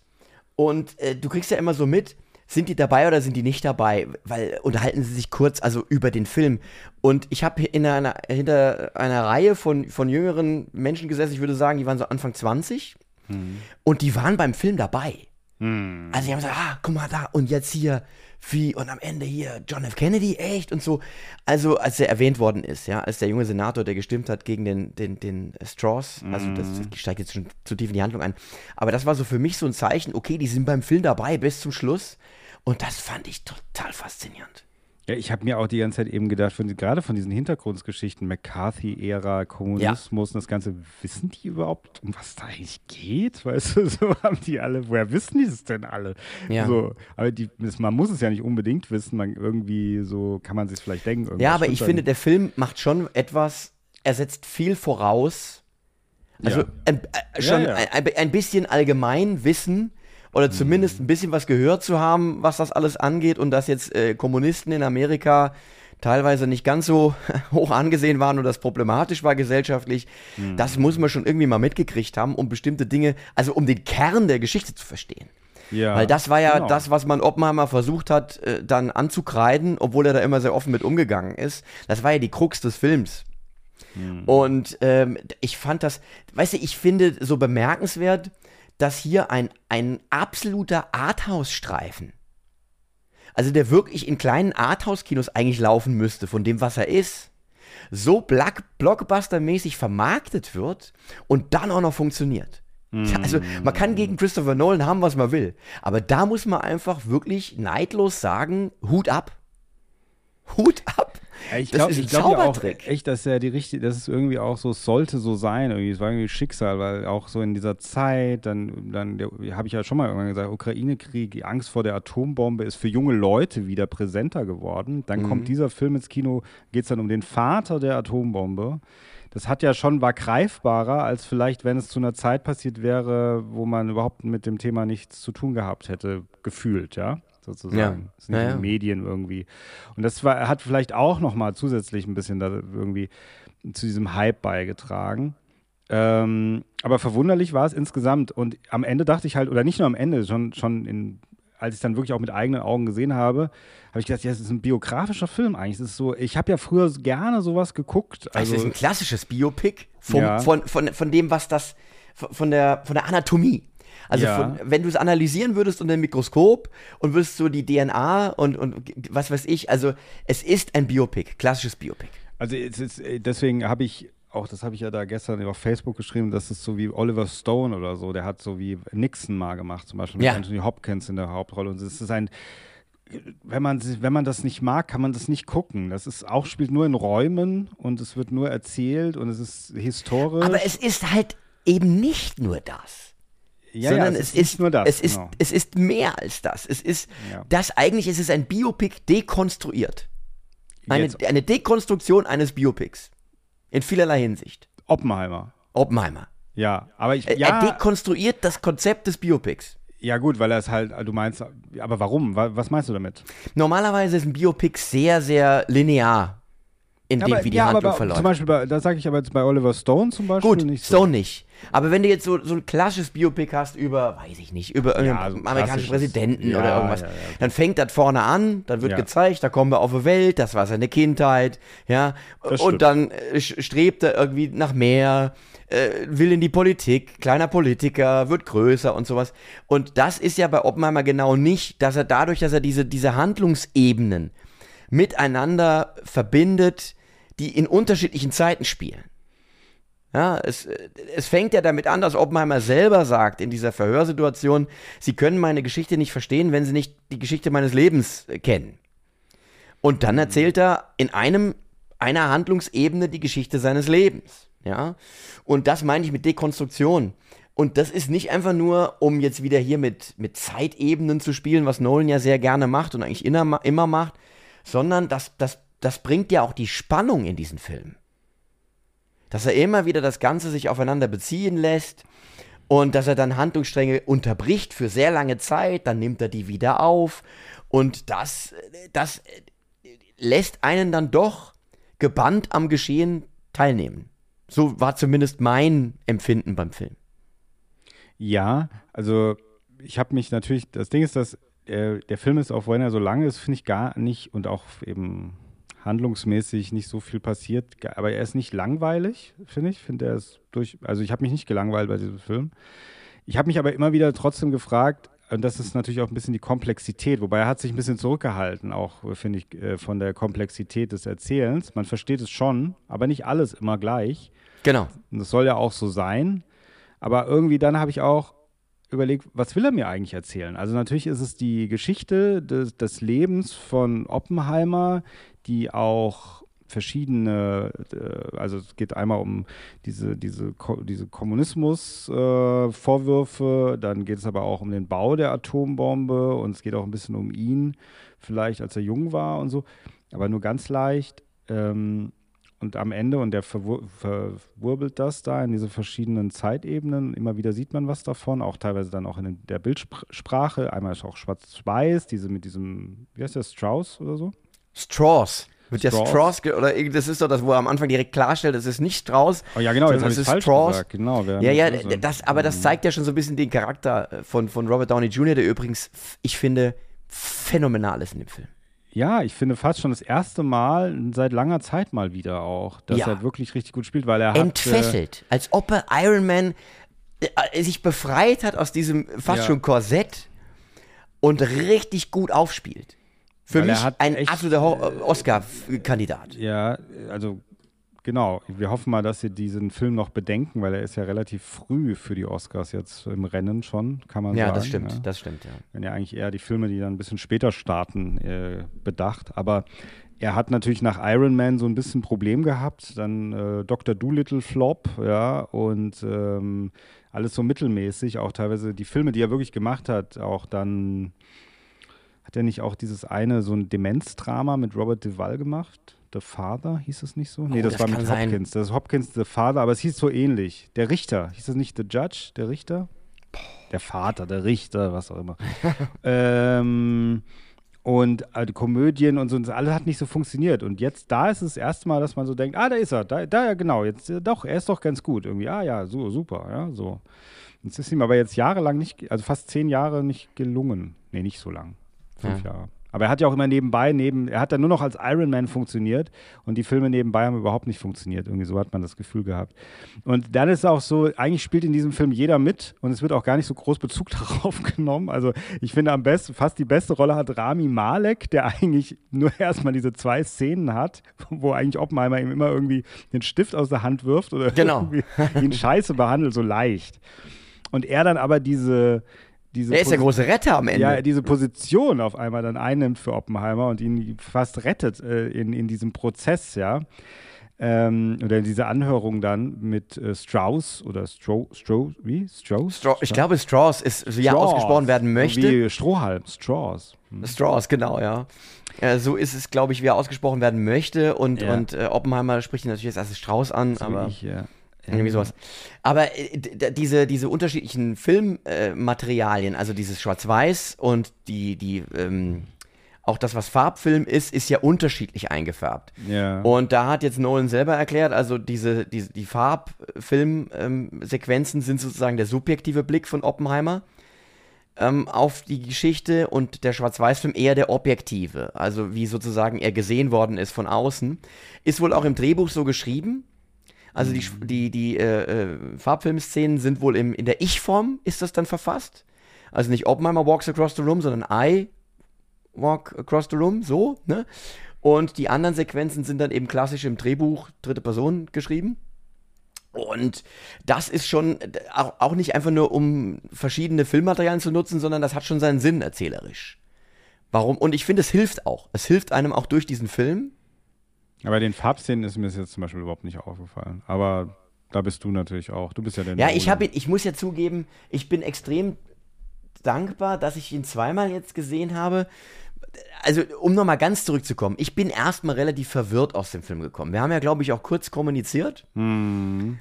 Und äh, ich wusste es ehrlich gesagt gar nicht so genau, ja, wie, wie ich dazu stehen soll. Also ich äh, hätte dir jetzt gar nicht so nach der ersten Ansicht sagen können, das war toll oder das war blöd. Ich war wirklich unschlüssig, wie ich das jetzt fand. Hm. Und habe diesen Film jetzt beim zweiten Anschauen deutlich mehr äh, schätzen gelernt. Weil ich halt auch mit weniger, mit, ich, ich wusste, was, ich, was mich erwartet, also ich hatte keine Erwartungshaltung mehr und bin anders an den Film ran. Hm. Vielleicht dein Konzept, sich vorher mehr informieren, richtig für diesen Film? Wie ging es dir nach dem Anschauen? Wie, wie hast du es empfunden? Naja gut, also dieses eine ist eben schon, diese Frage, die während des Films aufkam, war wirklich dieses, was will er mir eigentlich erzählen? Das habe ich auch Ja. schon, das überlege ich immer noch so ein bisschen, weil ich meine, Mhm. Verstehe das schon, biografisch und so weiter. So, so, es ging ein bisschen um die Atombombe, aber auch nicht so richtig. Also es wurde auch nicht so richtig die ganze Zeit irgendwie was erklärt, wie das jetzt alles passiert, warum die Atombombe, wie das eigentlich funktioniert äh, mit der Fusion und so. Das wurde, darauf wurde gar nicht eingegangen. Trotzdem war sie großer Bestandteil dieses Films und diese Tests und so weiter und dieser Bau davon, aber irgendwie auch nicht. Sein Leben äh, und das, was er so durchgemacht hat, war irgendwie sehr präsent, aber irgendwie auch nicht, weil so tief ist man auch nicht gegangen. Also es war irgendwie so ganz komisch erzählt, irgendwie so, ja, am Ende des Tages, finde ich. Äh, Ein bisschen außergewöhnlich erzählt. Ähm, aber mich hat der Film äh, irgendwie trotzdem erreicht, weil er hat, aber ich mag halt sowas auch. Also er nimmt mich halt mit in so eine Zeit äh, mit verschiedenen Charakteren. Das ist so eine abgeschlossene Geschichte, es ist ein biografischer Film äh, und ich kann mich da so reinleben und Ding und so weiter und finde es dann interessant und cool und fühle mich dann unterhalten davon. Und natürlich bleiben manche Fragen offen, aber ich war jetzt nicht so zwiegespalten, sondern ich fand den ganz gut, aber er war jetzt nicht so, vielleicht erschließt sich das auch erst an in mehreren Tagen jetzt oder so, ich weiß es nicht, aber es war jetzt nicht so, dass ich so gedacht habe, okay, das war, der hat total mit meinem Verstand gespielt, wieder der Christopher Nolan und so weiter. Sonst war Aber ich glaube, so, das, das wollte er auch nicht. nee, der hat Also ich glaube nicht, dass der Film aus ist, dich, dich, deinen Verstand irgendwie in die Irre zu führen. Ja, ich glaube, am Ende ist es so, der hat einfach einen biografischen Film relativ spannend erzählt. Das finde ich, hat er, also weil das könnte, hätte man auch alles viel langweiliger erzählen können. Und er hat äh, daraus, aus die, das ist ja wie ein, ist ja wirklich wie ein Kammerspiel so ein bisschen. Und trotzdem hat es irgendeine Art von Spannung, die man gar nicht so richtig erklären kann, weil so irgendwie, ja, irgendwie, weiß nicht, was ist der Konflikt, ist auch immer die Frage. Was ist der Konflikt? Also, und ja. also klar, das mit Straws, diese Sache, aber warum ist der eigentlich so angepisst und so? Was war da eigentlich nochmal? Und das wird dann auch, wird auch erklärt, also dass er eigentlich auch so persönliche. Ja, aber guck doch mal, also ich, ich, aber ich will jetzt, ich mache jetzt hier den Klugscheißer, ich habe ihn aber zweimal auch gesehen und bei mir Ja. hat sich viel mehr erschlossen jetzt beim zweiten Mal. Mhm. Und ich habe aber schon gemerkt nach dem ersten Mal, ich habe lange nicht mehr so äh, intensiv über einen Film nachgedacht. Mhm. Wie über Oppenheimer, nachdem ich ihn gesehen hatte. Und deswegen bin ich auch noch ein zweites Mal rein. Und am Ende des, es geht natürlich um Amerika, um Politik, um den Einfluss der Politik auf die Wissenschaft, Mhm. Ja. um wie Politikwissenschaftler korrumpiert auch äh, und, und, und äh, wie wie auf einmal auch die Veran Verantwortung, die man übernimmt und so. Um solche Dinge geht es natürlich. Aber am Ende geht es auch um sehr viel Menschliches.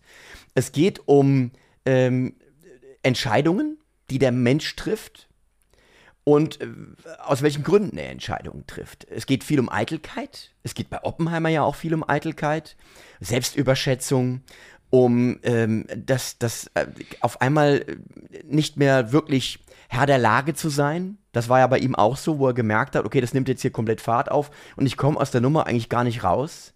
Obwohl er ja schon sehr früh dann auch so gewisse Skrupel in sich getragen hat, was das alles angeht. Und gerade bei Strauss ähm, ging es auch um eine, eine Verletztheit, verletzte Eitelkeit, Ja, ja, weil er ja, vorgeführt worden ist von Oppenheimer. Ja? Er wollte immer in diese intellektuellen Höhen hinauf, da kam er aber nie hin. Oppenheimer hat ihn das auch spüren lassen. Und, ähm, und ganz viele so Kleinigkeiten, beispielsweise Oppenheimers eigentliches Forschungsobjekt waren ja sterbende Ster Sterne. Also wenn Ster Sterne sterben, ja, was passiert dann? Ja, und dann war ja eine Theorie, die auch geäußert wird von ihm, je größer der Stern und je heller er leuchtet, desto krasser ist der Niedergang, desto krasser ist das, was dann passiert. Und das ist letzten Endes ein Sinnbild für das, was ja auch Oppenheimer passiert ist. Ja, sein Stern leuchtete ja sehr hell, er war der Physiker schlechthin. Und umso krasser ist er dann eben auch verglüht. Ja, und äh, eine Schlüsselszene, und das habe ich auch so nicht wahrgenommen beim ersten Mal schauen, Oppenheimer geht ja äh, in seiner Ehe nochmal fremd mit seiner Jugendliebe. Und die, ähm, Ja, wir spoilern jetzt Jugendliebe hier. ist es, glaube ich, nicht. Das klingt ein bisschen Ja, romantisch. Jugendliebe, also nein, das klingt arg- äh, seine die die Liebe von jüngere, in jüngeren Tagen. Als er noch ein jüngerer Mensch war, äh, hat er jemanden kennengelernt, der für den Das ist dann von, von, ähm, von der Pew. Wie heißt sie mit Vornamen? Florence? Von Florence Pugh. Und man, Florence sieht, auch, man sieht auch ihre Pews, sieht man auch. Ja, die, ja. okay. Auch das. Es gibt Nacktszenen in dem Film. Auch ja, es gibt viele Novum Nacktszenen für, in dem Film. Für, also für eigentlich dauernd. Eigentlich sind alle nackt dauernd. Ah nee, das war ein anderer Film. Entschuldigung. War, ja, das, ich weiß nicht, was du noch da gesehen hast. Und auf jeden Fall geht er aber nochmal fremd mit ihr. Ja, es, es hat nie ja. geklappt mit den beiden. Er heiratet ja. dann Emily Blunt, also die äh, Kitty Oppenheimer, ja, gespielt von Emily Blunt, und ist dann verzweifelt, weil Florence Pugh, Achtung Spoiler, äh, bringt sich dann um. Ja, aber der also wird die, umgebracht. Nein. Die wird doch so, da siehst du doch so Hände, oder? Siehst du nicht so Hände? Nein, es ist, es ist. Äh, ist sie selber. Sie oh, packt sich ich selber. also so nicht verstanden. Äh, ich habe das als, als äh, also ich dachte, äh, dass es eine als Szene... Suizid gibt, verstanden. Nee, ja, ja, es wird als Suizid, Suizid gezeigt so ein bisschen. Es wird aber auch gezeigt, wie einer sie runterdrückt. Wie du so eine Hand siehst, die, der sie runterdrückt, weil sie natürlich auch mit, den, mit äh, kommunistischen irgendwas in Verbindung steht. Okay, also hast vielleicht du hast nicht gesehen, du hast zweimal geguckt und hast ja, nicht gesehen. Nee, ich, ich habe das, äh, so ein gewisser Zweifel ist einfach da, weil die Art und Weise, äh, sie müsste sich ja selber ertränkt haben. Ja, genau. Weil sie ja in diese, aber es hieß ja, sie hätte Barbiturate, Drogen und so im, im ja, Blut gehabt. Gezeigt. Also ja. bin ich mir relativ sicher, weil ich habe gedacht, wieso haben die die, warum wird das eigentlich so offen gelassen? Wer hat die eigentlich umgebracht letzten Endes, ja. Okay. Vielleicht habe ich es aber auch falsch gesehen. gesehen. oder so. Vielleicht, ich, obwohl doch, ich mag Florence Pugh, sonst vielleicht hätte ich mir das ja vorgestellt. Ich gedacht, kann die mal einer umbringen, weil die nervt mich in der Rolle. Ja, das müsste man. Warte mal, lass mich das gerade mal. Ja, komm, das, das kriegen wir später raus. Darum geht es mir jetzt aber gar nicht. Letzten Endes geht es darum, er ist total verzweifelt natürlich und will getröstet werden von, von seiner Frau. Ja. Und die sagt etwas zu ihm und sagt irgendwie so sinngemäß, du kannst nicht eine Sünde begehen und mhm. dann unser Mitleid erwarten. Mhm. Und das ist auch etwas, was letzten Endes ja ihn wieder im großen Stil betrifft, was diese Bombe angeht. Nagasaki, Hiroshima, ja. Oh Gott, da hast du aber jetzt ganz schön viel. Ja, vielleicht. Meinst du, Christopher Nolan hat es so gemeint? Ich glaube, dass das so ist So tiefsinnig? Ja, ich glaube das schon. Das traue ich ihm gar nicht zu. Also, der, hat, der klaut ja auch äh, immer ganz gerne. Der hat ja auch Filme schon, ich habe dir ja gesagt, es gibt ja Stoffe, der klaut ja immer seine Filme von und dann verkauft er es als sein eigenes und deswegen. ja. Ist so. Bei äh, Inception ist es so. Es gibt einen Film mit Dennis Quaid, der hat so komplett die Story geklaut. Ja. So, Entschuldigung, Dank. ich wollte dich nicht unterbrechen. Aber ja, vielleicht ja. ist es auch so. Vielleicht um wieder zum so. Ernst der Lage zurückzukehren. Letzten Endes hat, hat Nolan versucht, da wirklich. Ich habe mich nämlich echt gefragt, warum dieses Private so auserzählt wird in dem Film. Und ja. ich glaube, das ist diese Verbindung, dass vieles im Privaten sich da sein, seine, seinen Spiegel gefunden hat in dem, was auf der professionell-wissenschaftlichen Ebene da passiert ist.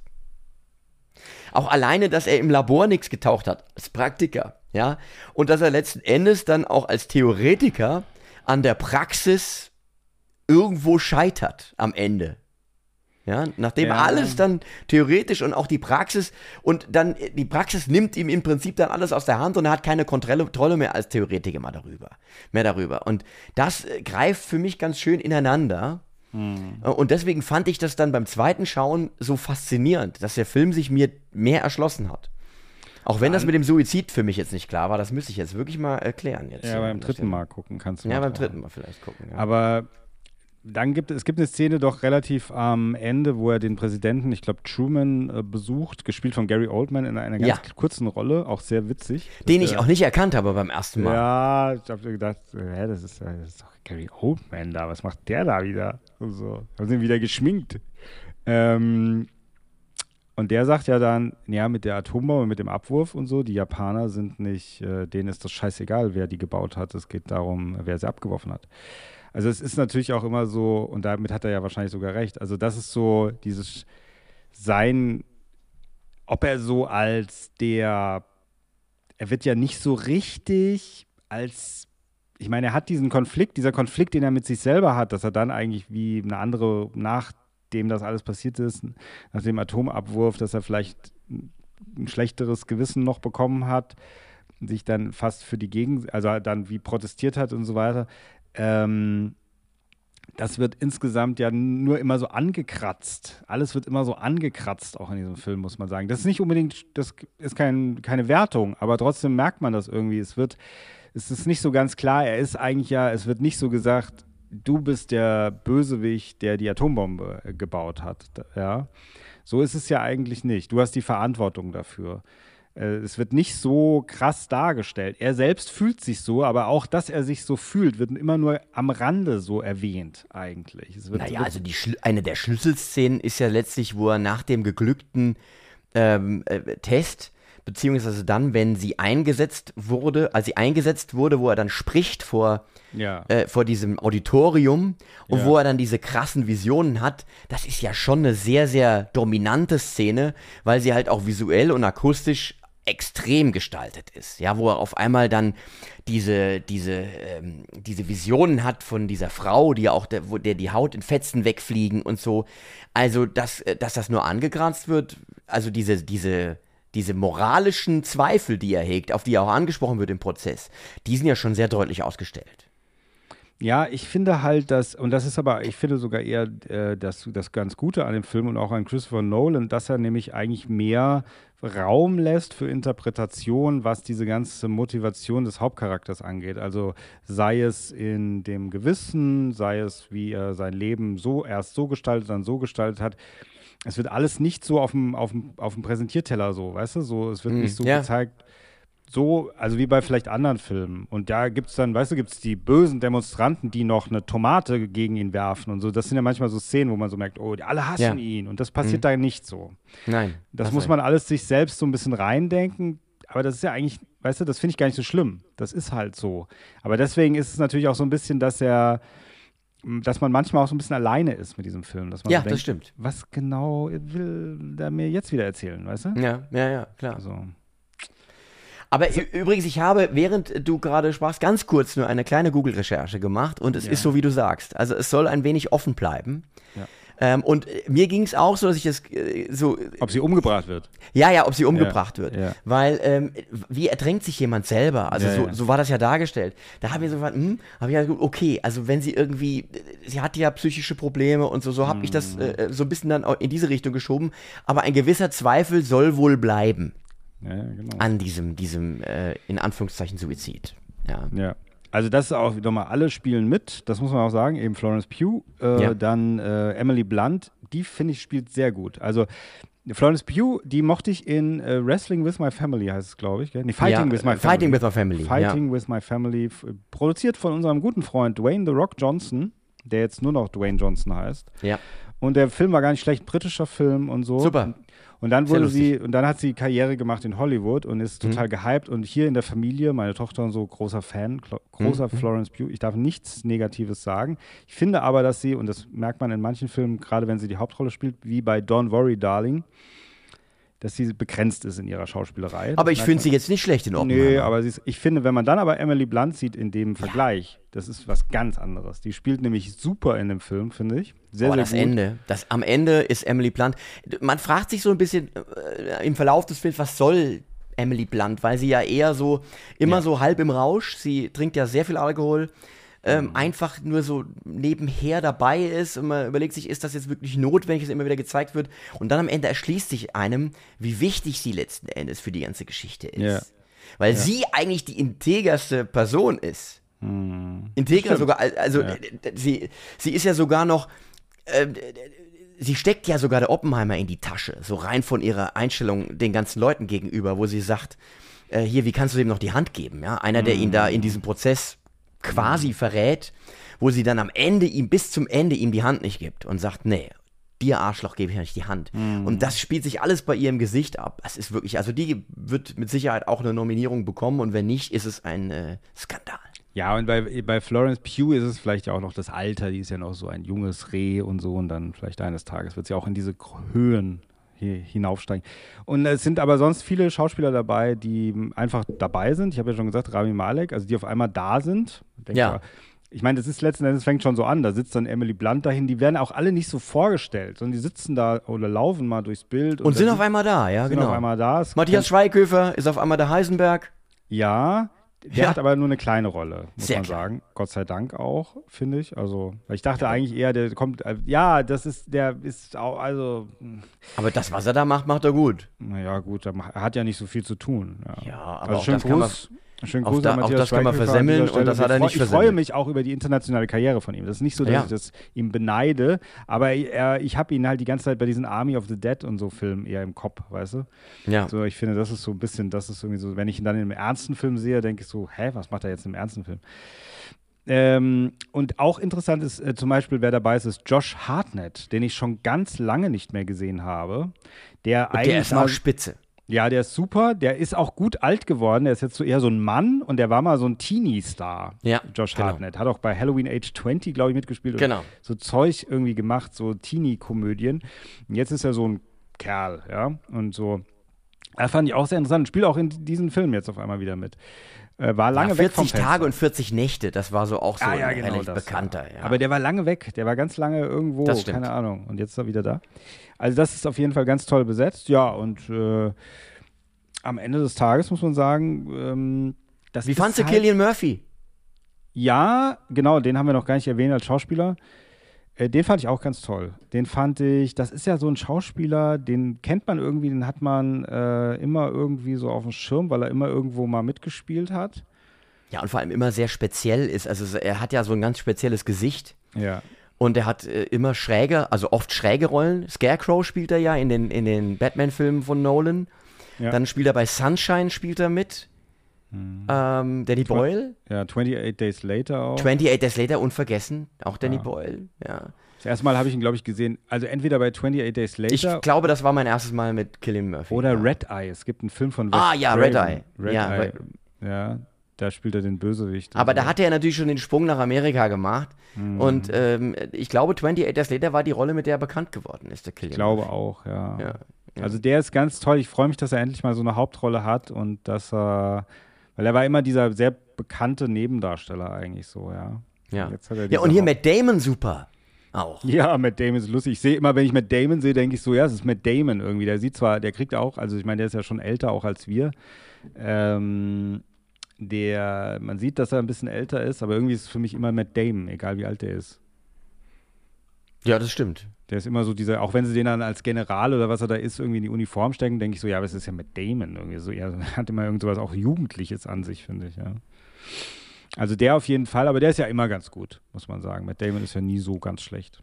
Und wen ich auch äh, so, so ganz fantastisch fand, ist Jason Clark, der Ja. geheime, äh, eigentlich Big Bad des Films. Er ist ja Der so ist der, da mal ganz gut, ja, muss man der sagen. Ankläger. Ja, ja. Und ich fand den so widerlich, also wie er gespielt hat. Und das muss das so sein. Das ist ja eine ganz widerliche Rolle, ja. Mhm. Und die hat er, das hat er, also die schauspielerischen Leistungen, muss man sagen, sind bei diesem Kammerspieler, ist es natürlich extrem wichtig, dass die gut sind. Ja. Aber das ist, wie du schon, du hast es schön geschrieben, es ist ein, ein wie hast du gesagt, ein, ein Schauspielerfilm. Eigentlich so, ne? Also, Ja, es ist ein Schauspielerfilm, es ist Schauspielkino und aber Genau, es ist Schauspiel- auch, was ich auch geschrieben habe, war so, dass es einfach dieses, es ist wie eben dieses Kammerspielartige, aber eigentlich hebt es Nolan hin äh, auf, auf den Platz eines äh, Thrillers, ja. Es ist mehr, ja, es ist mehr ein, es wird ein äh, Thriller und man weiß gar nicht so genau, warum es einer wird. Ähm, aber es hat was mit der, auch mit der, mit den Spannungen zwischen den Figuren auch zu tun, muss man sagen, ja, glaube ich.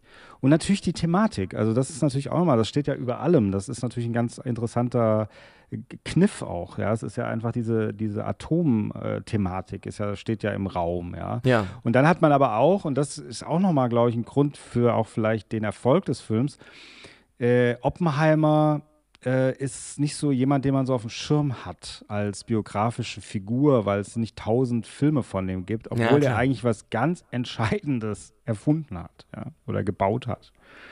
Nämlich die Atombombe. Und das ist äh, etwas, aber trotzdem hat man es nie so richtig auf dem Schirm gehabt. Jetzt wird es aber da so hingerückt und das ist so wie, ja, irgendwie hat es gefehlt, eigentlich Ja. so ein bisschen. Dass man sich mit dem eigentlich mal auseinandersetzt, ihn auch als historische Figur anerkennt. Der, man hat den nie so auf dem Schirm gehabt. Also, Weißt du, hast du, selbst Niels Bohr ist mir ein Begriff, ja, oder Heisenberg ist mir ein Begriff, Ja, oder klar. Albert Einstein. Natürlich ist mir Oppenheimer auch ein Begriff, aber durch den Film noch mehr geworden. Klar. man Und sagen. was man, was man auch sagen muss, was den Film auch sehr spannend macht, dass sich Nolan auch immer so äh, bemüht, so Twists herbeizuführen. In einem, was natürlich irgendwie so ein bisschen bei einem historischen Film, wo die Fakten vielen Leuten wahrscheinlich bekannt sind, äh, aber alleine diese Begegnung von Einstein und Oppenheimer an diesem Teich, Also man sieht die beiden da stehen und Einstein fliegt der Hut weg. Und dann unterhalten die sich und Einstein verlässt mit versteinerter Miene dieses, dieses Treffen.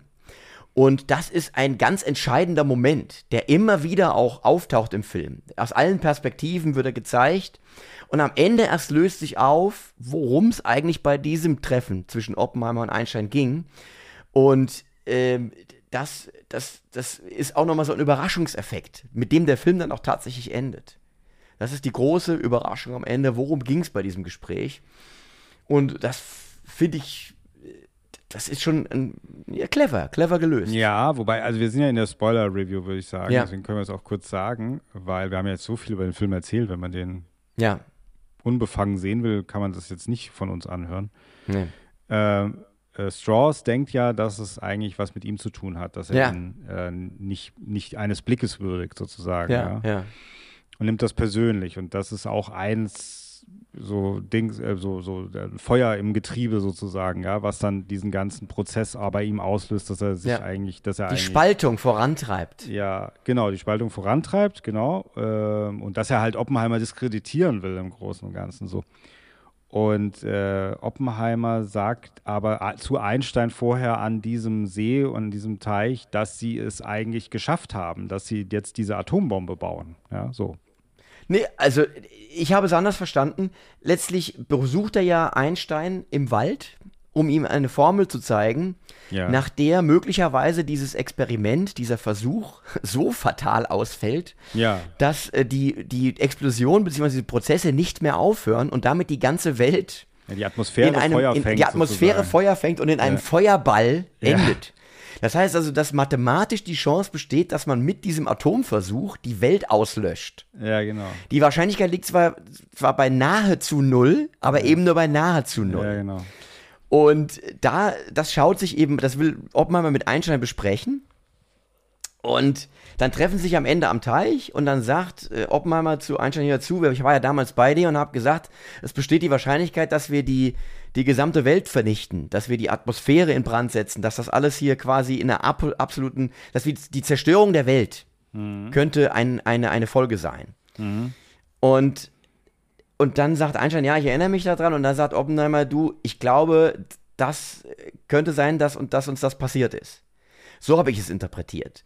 Das, das wird da, doch, natürlich, klar, weil er ja sozusagen, dann, dann kommen ja diese Szenen, wo die Bomben fliegen und sowas, dass er sagt, letzten Endes haben wir, auch wenn die Atmosphäre nicht in Brand geraten ist, rein physisch jetzt, ist die Atmosphäre in der Welt zwischen den Menschen in Brand geraten. Ja, ja, aber die Kernaussage ist ja nicht, dass diese Möglichkeit besteht, also dass er so, dass Einstein so angepisst ist, weil die Atmosphäre Feuer fangen könnte, sondern Ey, Einstein ist nicht angepisst, Einstein ist schockiert. ja, ist schockiert halt, ist schockiert, Ja. nicht weil die, aber nicht wegen der Atmosphäre, weil die Feuer fangen kann, sondern er ist, weil es, sondern weil die, die, Atombombe sozusagen Wirklichkeit geworden ist. Und weil im übertragenen Sinne die Atmosphäre Feuer gefangen hat. Ja gut, nicht im konkreten Sinne. Also es ist nicht das passiert, dass alles in Flammen aufgegangen ist, aber die Menschheit ist innerlich in Flammen aufgegangen durch diese Geschichte. Weil natürlich die Aufrüstung und so weiter und alles, was da, danach gekommen ist, dass das doch letzten Endes dazu geführt hat, den eigenen Untergang aber, der Menschheit also, zu aber wenn befeuern. ich das mal, wenn ich mal sagen darf, ist, ähm, ähm, er ist, ähm, ich muss mal gerade nachdenken, er ist am Teich mit Einstein und das ist eigentlich, das, das ist, als er anfängt, diese Fakultät da zu leiten als äh, Lehrer. Und dann wird er aber von der Fakultät erst dahin bestellt, die Atombombe zu bauen und deswegen ist die Szene im Wald, wo er die Formel Nein. zeigt, später. Nein. Doch. Die Formel im Wald, die ist später, tatsächlich Ja. kurz vor dem Test, aber Ja. das, die Schlussszene am Teich, wo ihm der Hut Wieder wegfliegt, vorher, ja genau, aber deswegen Nein, ja die ist nicht vorher, die ist danach, die ist nach dem Test. Das ist nach dem Krieg. Die ist. Das ist nach dem Krieg. Aber er trifft sich doch schon vorher mit dem. Also Ja, ich meine, der Film fängt doch so an, da ist doch Robert Downey Jr., dann leitet er diese Fakultät da. Und das spielt aber nach dem Krieg. Nachdem der Test gelaufen ist. Ah, okay, der okay, Strauss ich beruft ihn dahin, Ja, okay, weil er zu dieser Zeit, das sagt er ja auch, ja, okay. der bekannteste Physiker der Welt ist. Der Star, der okay. Mhm. Vater der Atombombe. Deswegen kommt er überhaupt in Frage für diesen Job. Das heißt also, da ist schon der Oppenheimer mit seinem ganzen moralischen Dilemma, mit Hiroshima, mit Nagasaki. Und dann steht er mit Einstein am Teich. Ja. Und sie erinnern sich an dieses gemeinsame Gespräch vor dem Test. Und da sagt Oppenheimer, ich habe zwar, es gab diese Chance, dass diese Welt in Brand geht, das ist jetzt nicht passiert faktisch, aber letztlich haben wir doch den Untergang der Welt mit dem, was wir getan haben, den Untergang der Menschheit befeuert. Ja, ja, genau, sowas. Ja, ja, genau. Aber Das- ich habe hab das nicht als, ähm, als Sinnbild sozusagen, dass er eben sowas, sondern ich dachte eher, dass er eigentlich eher erklärt, wir haben, wir haben jetzt diese große, diese Waffe existiert jetzt einfach. Deswegen und die, im Großen und Ganzen wird die Welt nie wieder so sein wie vorher. So, das also das, ich habe das, wie gesagt, anders verstanden. das, aber aber ja. ihr, ihr, liebe Zuhörerinnen und Zuhörer, ihr hört, der Film ist komplex.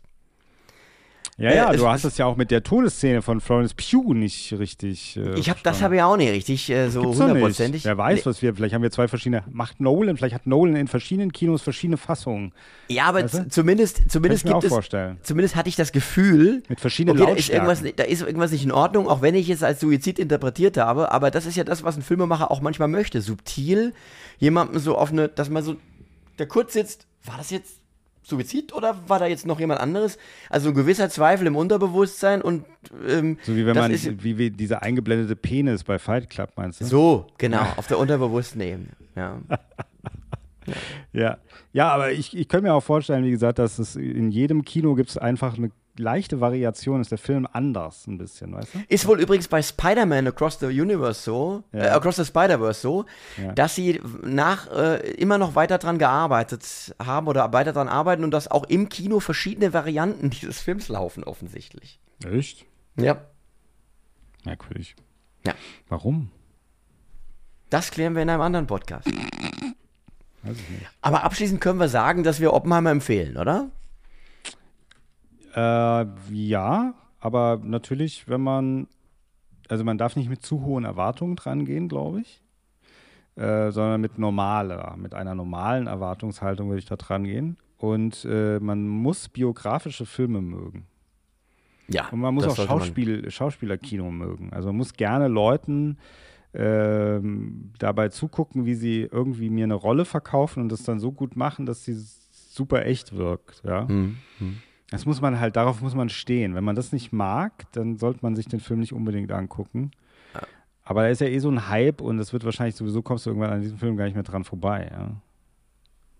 Ja. Kann ich mir vorstellen. Gerade wenn er noch Oscar dann, wer weiß, vielleicht. Gell? Oh, Da würde ich, schon No- mit, Ja, würde ich schon mit rechnen, dass da da. hat sich der, der Nolan hat sich, da hat er aber auch Glück gehabt nach Tenet, gell, nach seinem super Flop, dass er jetzt wieder doch irgendwie, hätte ich ja nicht gedacht, dass er es wieder nach oben schafft. Ja. Naja, Superflop ist jetzt auch ein bisschen übertrieben gesagt. Also der Film war jetzt, jetzt nicht gefühlt. komplett. Ist die Frage immer, Gef Gefühle sind ja sehr subjektiv, Herr Becker. Naja, gut, aber mal sehen, wo die Reise geht. Was macht er denn als nächstes, der Nolan? Hast du da schon äh, Infos? Ich habe keinen blassen Schimmer. Gibt's da schon was? Weiß ich nicht, keine Ahnung. Das nächste Projekt von Nolan. Nach dem Nolan ist vor dem Nolan. Das weiß man nun. Ist doch. Nolan, Christopher Nolan. Mal gucken, ob er irgendwas in der Produktionsgeschichte hier schon Macht stehen hat. Nein. Da steht noch nichts. Ja, ich meine, es ist ja auch jetzt, man muss aber trotzdem, deswegen meine ich das auch mit Tenet so, der hat diese Mindfuck-Filme mit Tenet bis zum Äußersten getrieben und der, jetzt hat er sich auf einmal berufen und hat irgendwie gesagt oder hat sich zur Vernunft wieder irgendwie geschüttelt und hat gesagt, so ich mache jetzt mal einen biografischen Film. Und damit hat er es ja irgendwie geschafft, dass man irgendwie, oder dass ich ihn wieder ernst nehme, weil wenn er jetzt den nächsten verschwurbelten Zeitreise irgendwas, hast du nicht gesehen, rückwärts gefilmten Film gemacht hätte, dann irgendwann hätte ich gedacht, boah, ich habe keinen Bock mehr. Das, da kann ich mir auch, das ist dann wie, als ob du einen Wes Anderson-Film guckst, weißt du? Wo du immer sagst, der genau gleich, nur spielt woanders. Weißt du? Ist so. Du musst ein paar Spitzen musst du am Ende noch ein. Es war, es war dir zu harmonisch heute, hä? Die ganze, die ganze Podcast-Folge. Was denn? Es Wieso muss noch so ein bisschen Gift muss noch rein. So, du hast jetzt quasi Gift in den Apfel gespritzt, um nochmal ein bisschen eine, eine äh, zu rekurrieren auf, auf Oppenheimer, der ja seinen Prof äh, vergiften möchte an einer Stelle. Stimmt. Ähm, nein, aber hier Oppenheimer, was ich gelesen, äh, äh, Nolan, was ich gelesen habe, er hat in einem Interview gesagt, es wäre ihm eine große Ehre, mal einen James Bond Film machen zu dürfen. Ja. Also wäre ich jetzt, äh, wäre ich jetzt quasi bei äh, eine, eine von, aus der Brokkoli-Dynastie, Ja. würde ich sagen, hier, der Nolan hat das gesagt, vielleicht sollten wir mit dem mal reden. Nein. Auf keinen Fall. Auf Lasst jeden ihn Fall. nicht, nein. Äh, Doch, no wer Bond Inception gesehen Nolan. hat, no Wer Inception gesehen hat, der glaubt, weiß, er sollte es besser lassen. Nein, no auf Bond for. Nolan. Hashtag No Bond for Nolan. Ähm, äh, ich mach da Hashtag so Every Bond for Nolan. Äh, Im Moment ist, kannst du auch, äh, habe ich äh, gerade letztens gepostet auf der Filmelei-Seite, Matthew Vaughn, den Gerüchten zufolge, ein heißer Kandidat für den nächsten Bond. ja, aber finde ich okay, aber ich meine, der hat doch mit Kingsman seine eigene James Bond Ja, aber genau deshalb, deswegen, der kann, der macht, der kann diese Reihe ganz anders angehen. Der ist Aber findest du das spannend von der Idee her? Ja, sehr, weil der ist inhaltlich ist der gut. Man muss ihn vielleicht ein bisschen bremsen bei manchen Sachen, aber er bringt diesen, dieses Comic-Ding wieder rein, wenn er, wenn er, wenn sie ihn lassen. Äh, und er ist in seiner Inszenierung sehr ähm, opulent im Sinne von, er, der macht auch viel mit Musik und so weiter. Also das muss man übrigens bei Oppenheimer auch sagen. Es ist fast nie still. Also es ist immer Musik. Es ist immer Musik da. Ludwig Göransson heißt er, glaube ich. Ja. Ich habe auch in dieser einen Sendung äh, von Red Letter Media gehört, das hat die ein bisschen gestört. Mich überhaupt nicht. Ich fand es eher hilfreich sogar, aber Ja. ich glaube, es hat es eher manchmal so, es war so treibend irgendwie. Es war so Und das, der, Score, Kraft. der Score ist fantastisch. Ja, Also ist nicht ich so schlecht, muss man sagen. Und deswegen, also, und Matthew Vaughn kann sowas, auch was Musik angeht. Wenn man den ersten Kingsman sieht, merkt man, er kann mit Musik richtig gut umgehen im Film. Ist richtig toll. Und auch mit Bösewichten, was er da reingebracht hat für Charaktere und so. Deswegen, ich hoffe, Matthew Vaughn wird der nächste Regisseur für einen Bond-Film. Das wäre so toll. Christopher Nolan, das ist, der ist zu groß. Das ist wie Spielberg. Das bringt nichts. Also, er kann seine eigene Reihe machen, aber nicht seinen eigenen Indiana Jones kann er Christopher Nolan machen. Seinen eigenen Tenet. Ich kann, Tenet den Shot- 2. ich kann an dieser Stelle nur mit dem Kopf schütteln Tenet und 2 kann sagen. Ja. Jetzt noch rückwärtser. ja. Jetzt wieder so rückwärts, dass es schon wieder vorwärts ist, sozusagen. ja. Genau, ja, ja, ja. Ja. Nein, aber ähm, okay. und was man auch sagen muss, ich habe, äh, wenn ihr die Gelegenheit habt, irgendwie, weil bei euch in der Nähe ein IMAX-Kino ist, macht das. Guckt euch das im IMAX an. Das ist schon äh, von den Bildern her, also das ist ja der heute von heute mal, so heißt er der Kameramann. Der, der, Der, heute, heißt der heißt heute von heute mal, tatsächlich. Heute der hat auch von schon. heute mal. Es ist dasselbe Team von Tenet. Also Tenet ist auch Ludwig Göransson äh, Score und äh, heute von heute mal äh, Kamera. und das sind schon, da ist schon, da wird schon ordentlich was geboten. Der hat ja einen lustigen Namen. Woher kommt der denn? Heute von Holland. heute mal ist Niederlanden, sagt man ja. Niederlande. Däne, ist er Däne? Däne? Und Hm. Göransson vermutlich auch irgendwie so Schwede. Ja, Schwede vielleicht. Ne? Ja, ja, wahrscheinlich Schwede. Schwede. Und äh, ja, aber das ist äh, alles sowohl audio, audiovisuell ein echtes Schmankerl. Hm. Aber man sollte Sitzfleisch mitbringen. Es ist halt wirklich über drei Stunden etwas. Etwas über drei Stunden. Hm. Und es ist, wenn es nicht so vermarktet worden wäre, wie du ja sagst, Arthouse und eher für Cineasten, hätten wir es auch hier in Darmstadt wahrscheinlich eher im kleinen Kino gesehen. Und jetzt ist es halt der riesen super Hype, der Ja. Film Nummer eins. aber Und- jetzt wollen wir die Leute eigentlich nicht länger aufhalten, ins Nein, wir Kino wollen zu sie nicht rennen. aufhalten, aber ich will, also schaut euch äh, Oppenheimer an und ich will hier noch was sagen zu den Schauern. Ja, Und zwar äh, wird sich in den nächsten zwei Folgen was ändern, nämlich der Tobias geht in den Urlaub, ja. Und deshalb, wir sind uns noch nicht genau sicher, was passieren wird, aber es wird eine Veränderung geben. Der Tobias wird entweder ersetzt oder wir ähm, zeigen euch und, äh, was aus der Retorte. Ja. also entweder es war das letzte Mal, dass wir uns hier an der Stelle gehört haben, ja. Nein, das Und nicht. äh, Hanno, äh, der, der, der Hanno ist dann in Zukunft hier an dieser Stelle. ja. Oder ich darf zurückkommen. Das wird Herr Peckham. ja, das ist aber erst im September. Du kommst erst wieder im September, weil du machst wenn, ja... wenn der Chris mich lässt. Wenn du mich lässt. Der Tobias würde normalerweise die Sendung weitermachen, aber der äh, fliegt wieder auf, äh, nach äh, Bora Bora auf. Da hat, hat wie der- immer, genau, wo ich mein Häuschen Penthouse. habe. Ja, dieses Genau, mein Penthouse, kleines was du da. Häuschen. Mit der Kiesauffahrt. Direkt neben dem Vulkan und äh, da ist die Verbindung so schlecht in Bo auf Bora Bora, was ich nicht verstehe, warum du nicht dafür sorgen kannst mit irgendeinem Ja. Satellit oder so, dass die Verbindung. Oder ich gut. lasse mal schnell Glasfaser, Glasfaser legen. Ja, durchs Meer. Ja. Ja. Und wenn du dann aber zurückkommst äh, von der Insel, dann machen wir die nächste Sendung. Das ist im September. Und ich habe auch schon überlegt, weil ich jetzt geguckt habe, was startet denn da? Wer, über was, welchen Film wir sprechen werden in der ersten Sendung, wenn der Tobias zurückkehrt. Und zwar Equalizer 3. Cool. Das machen wir. Ja, geil. So eine gute Idee, oder? Weil der startet nämlich am 31. August, Schrägstrich 1. Der September. Denzel. Denzel Washington Mit schießt Denzel. Leute tot. Ist mein Film. Ja, Denzel, genau. Und äh, den Trailer, den gab es auch vor Oppenheimer übrigens, äh, von Equalizer 3. Und da sprechen wir auf jeden Fall drüber. Und in der Zwischenzeit werdet ihr dann was Neues erleben oder was Altes erleben. Mal sehen. Vielleicht kommt ein Ersatz, vielleicht nicht. Wir werden es erleben. Also es bleibt spannend. In diesem Sinne wünsche ich dir einen schönen Urlaub, lieber Tobias. Danke sehr. Ich wünsche auch allen Zuhörerinnen und Zuhörern einen schönen Sommer. Dir auch, natürlich. Ja. Natürlich, ganz besonders dir, lieber Chris, wünsche ich äh, einen schönen Sommer. Und wir sehen uns im September. Wir hören uns im September wieder. Genau, wir hören uns im September bei den Schauern.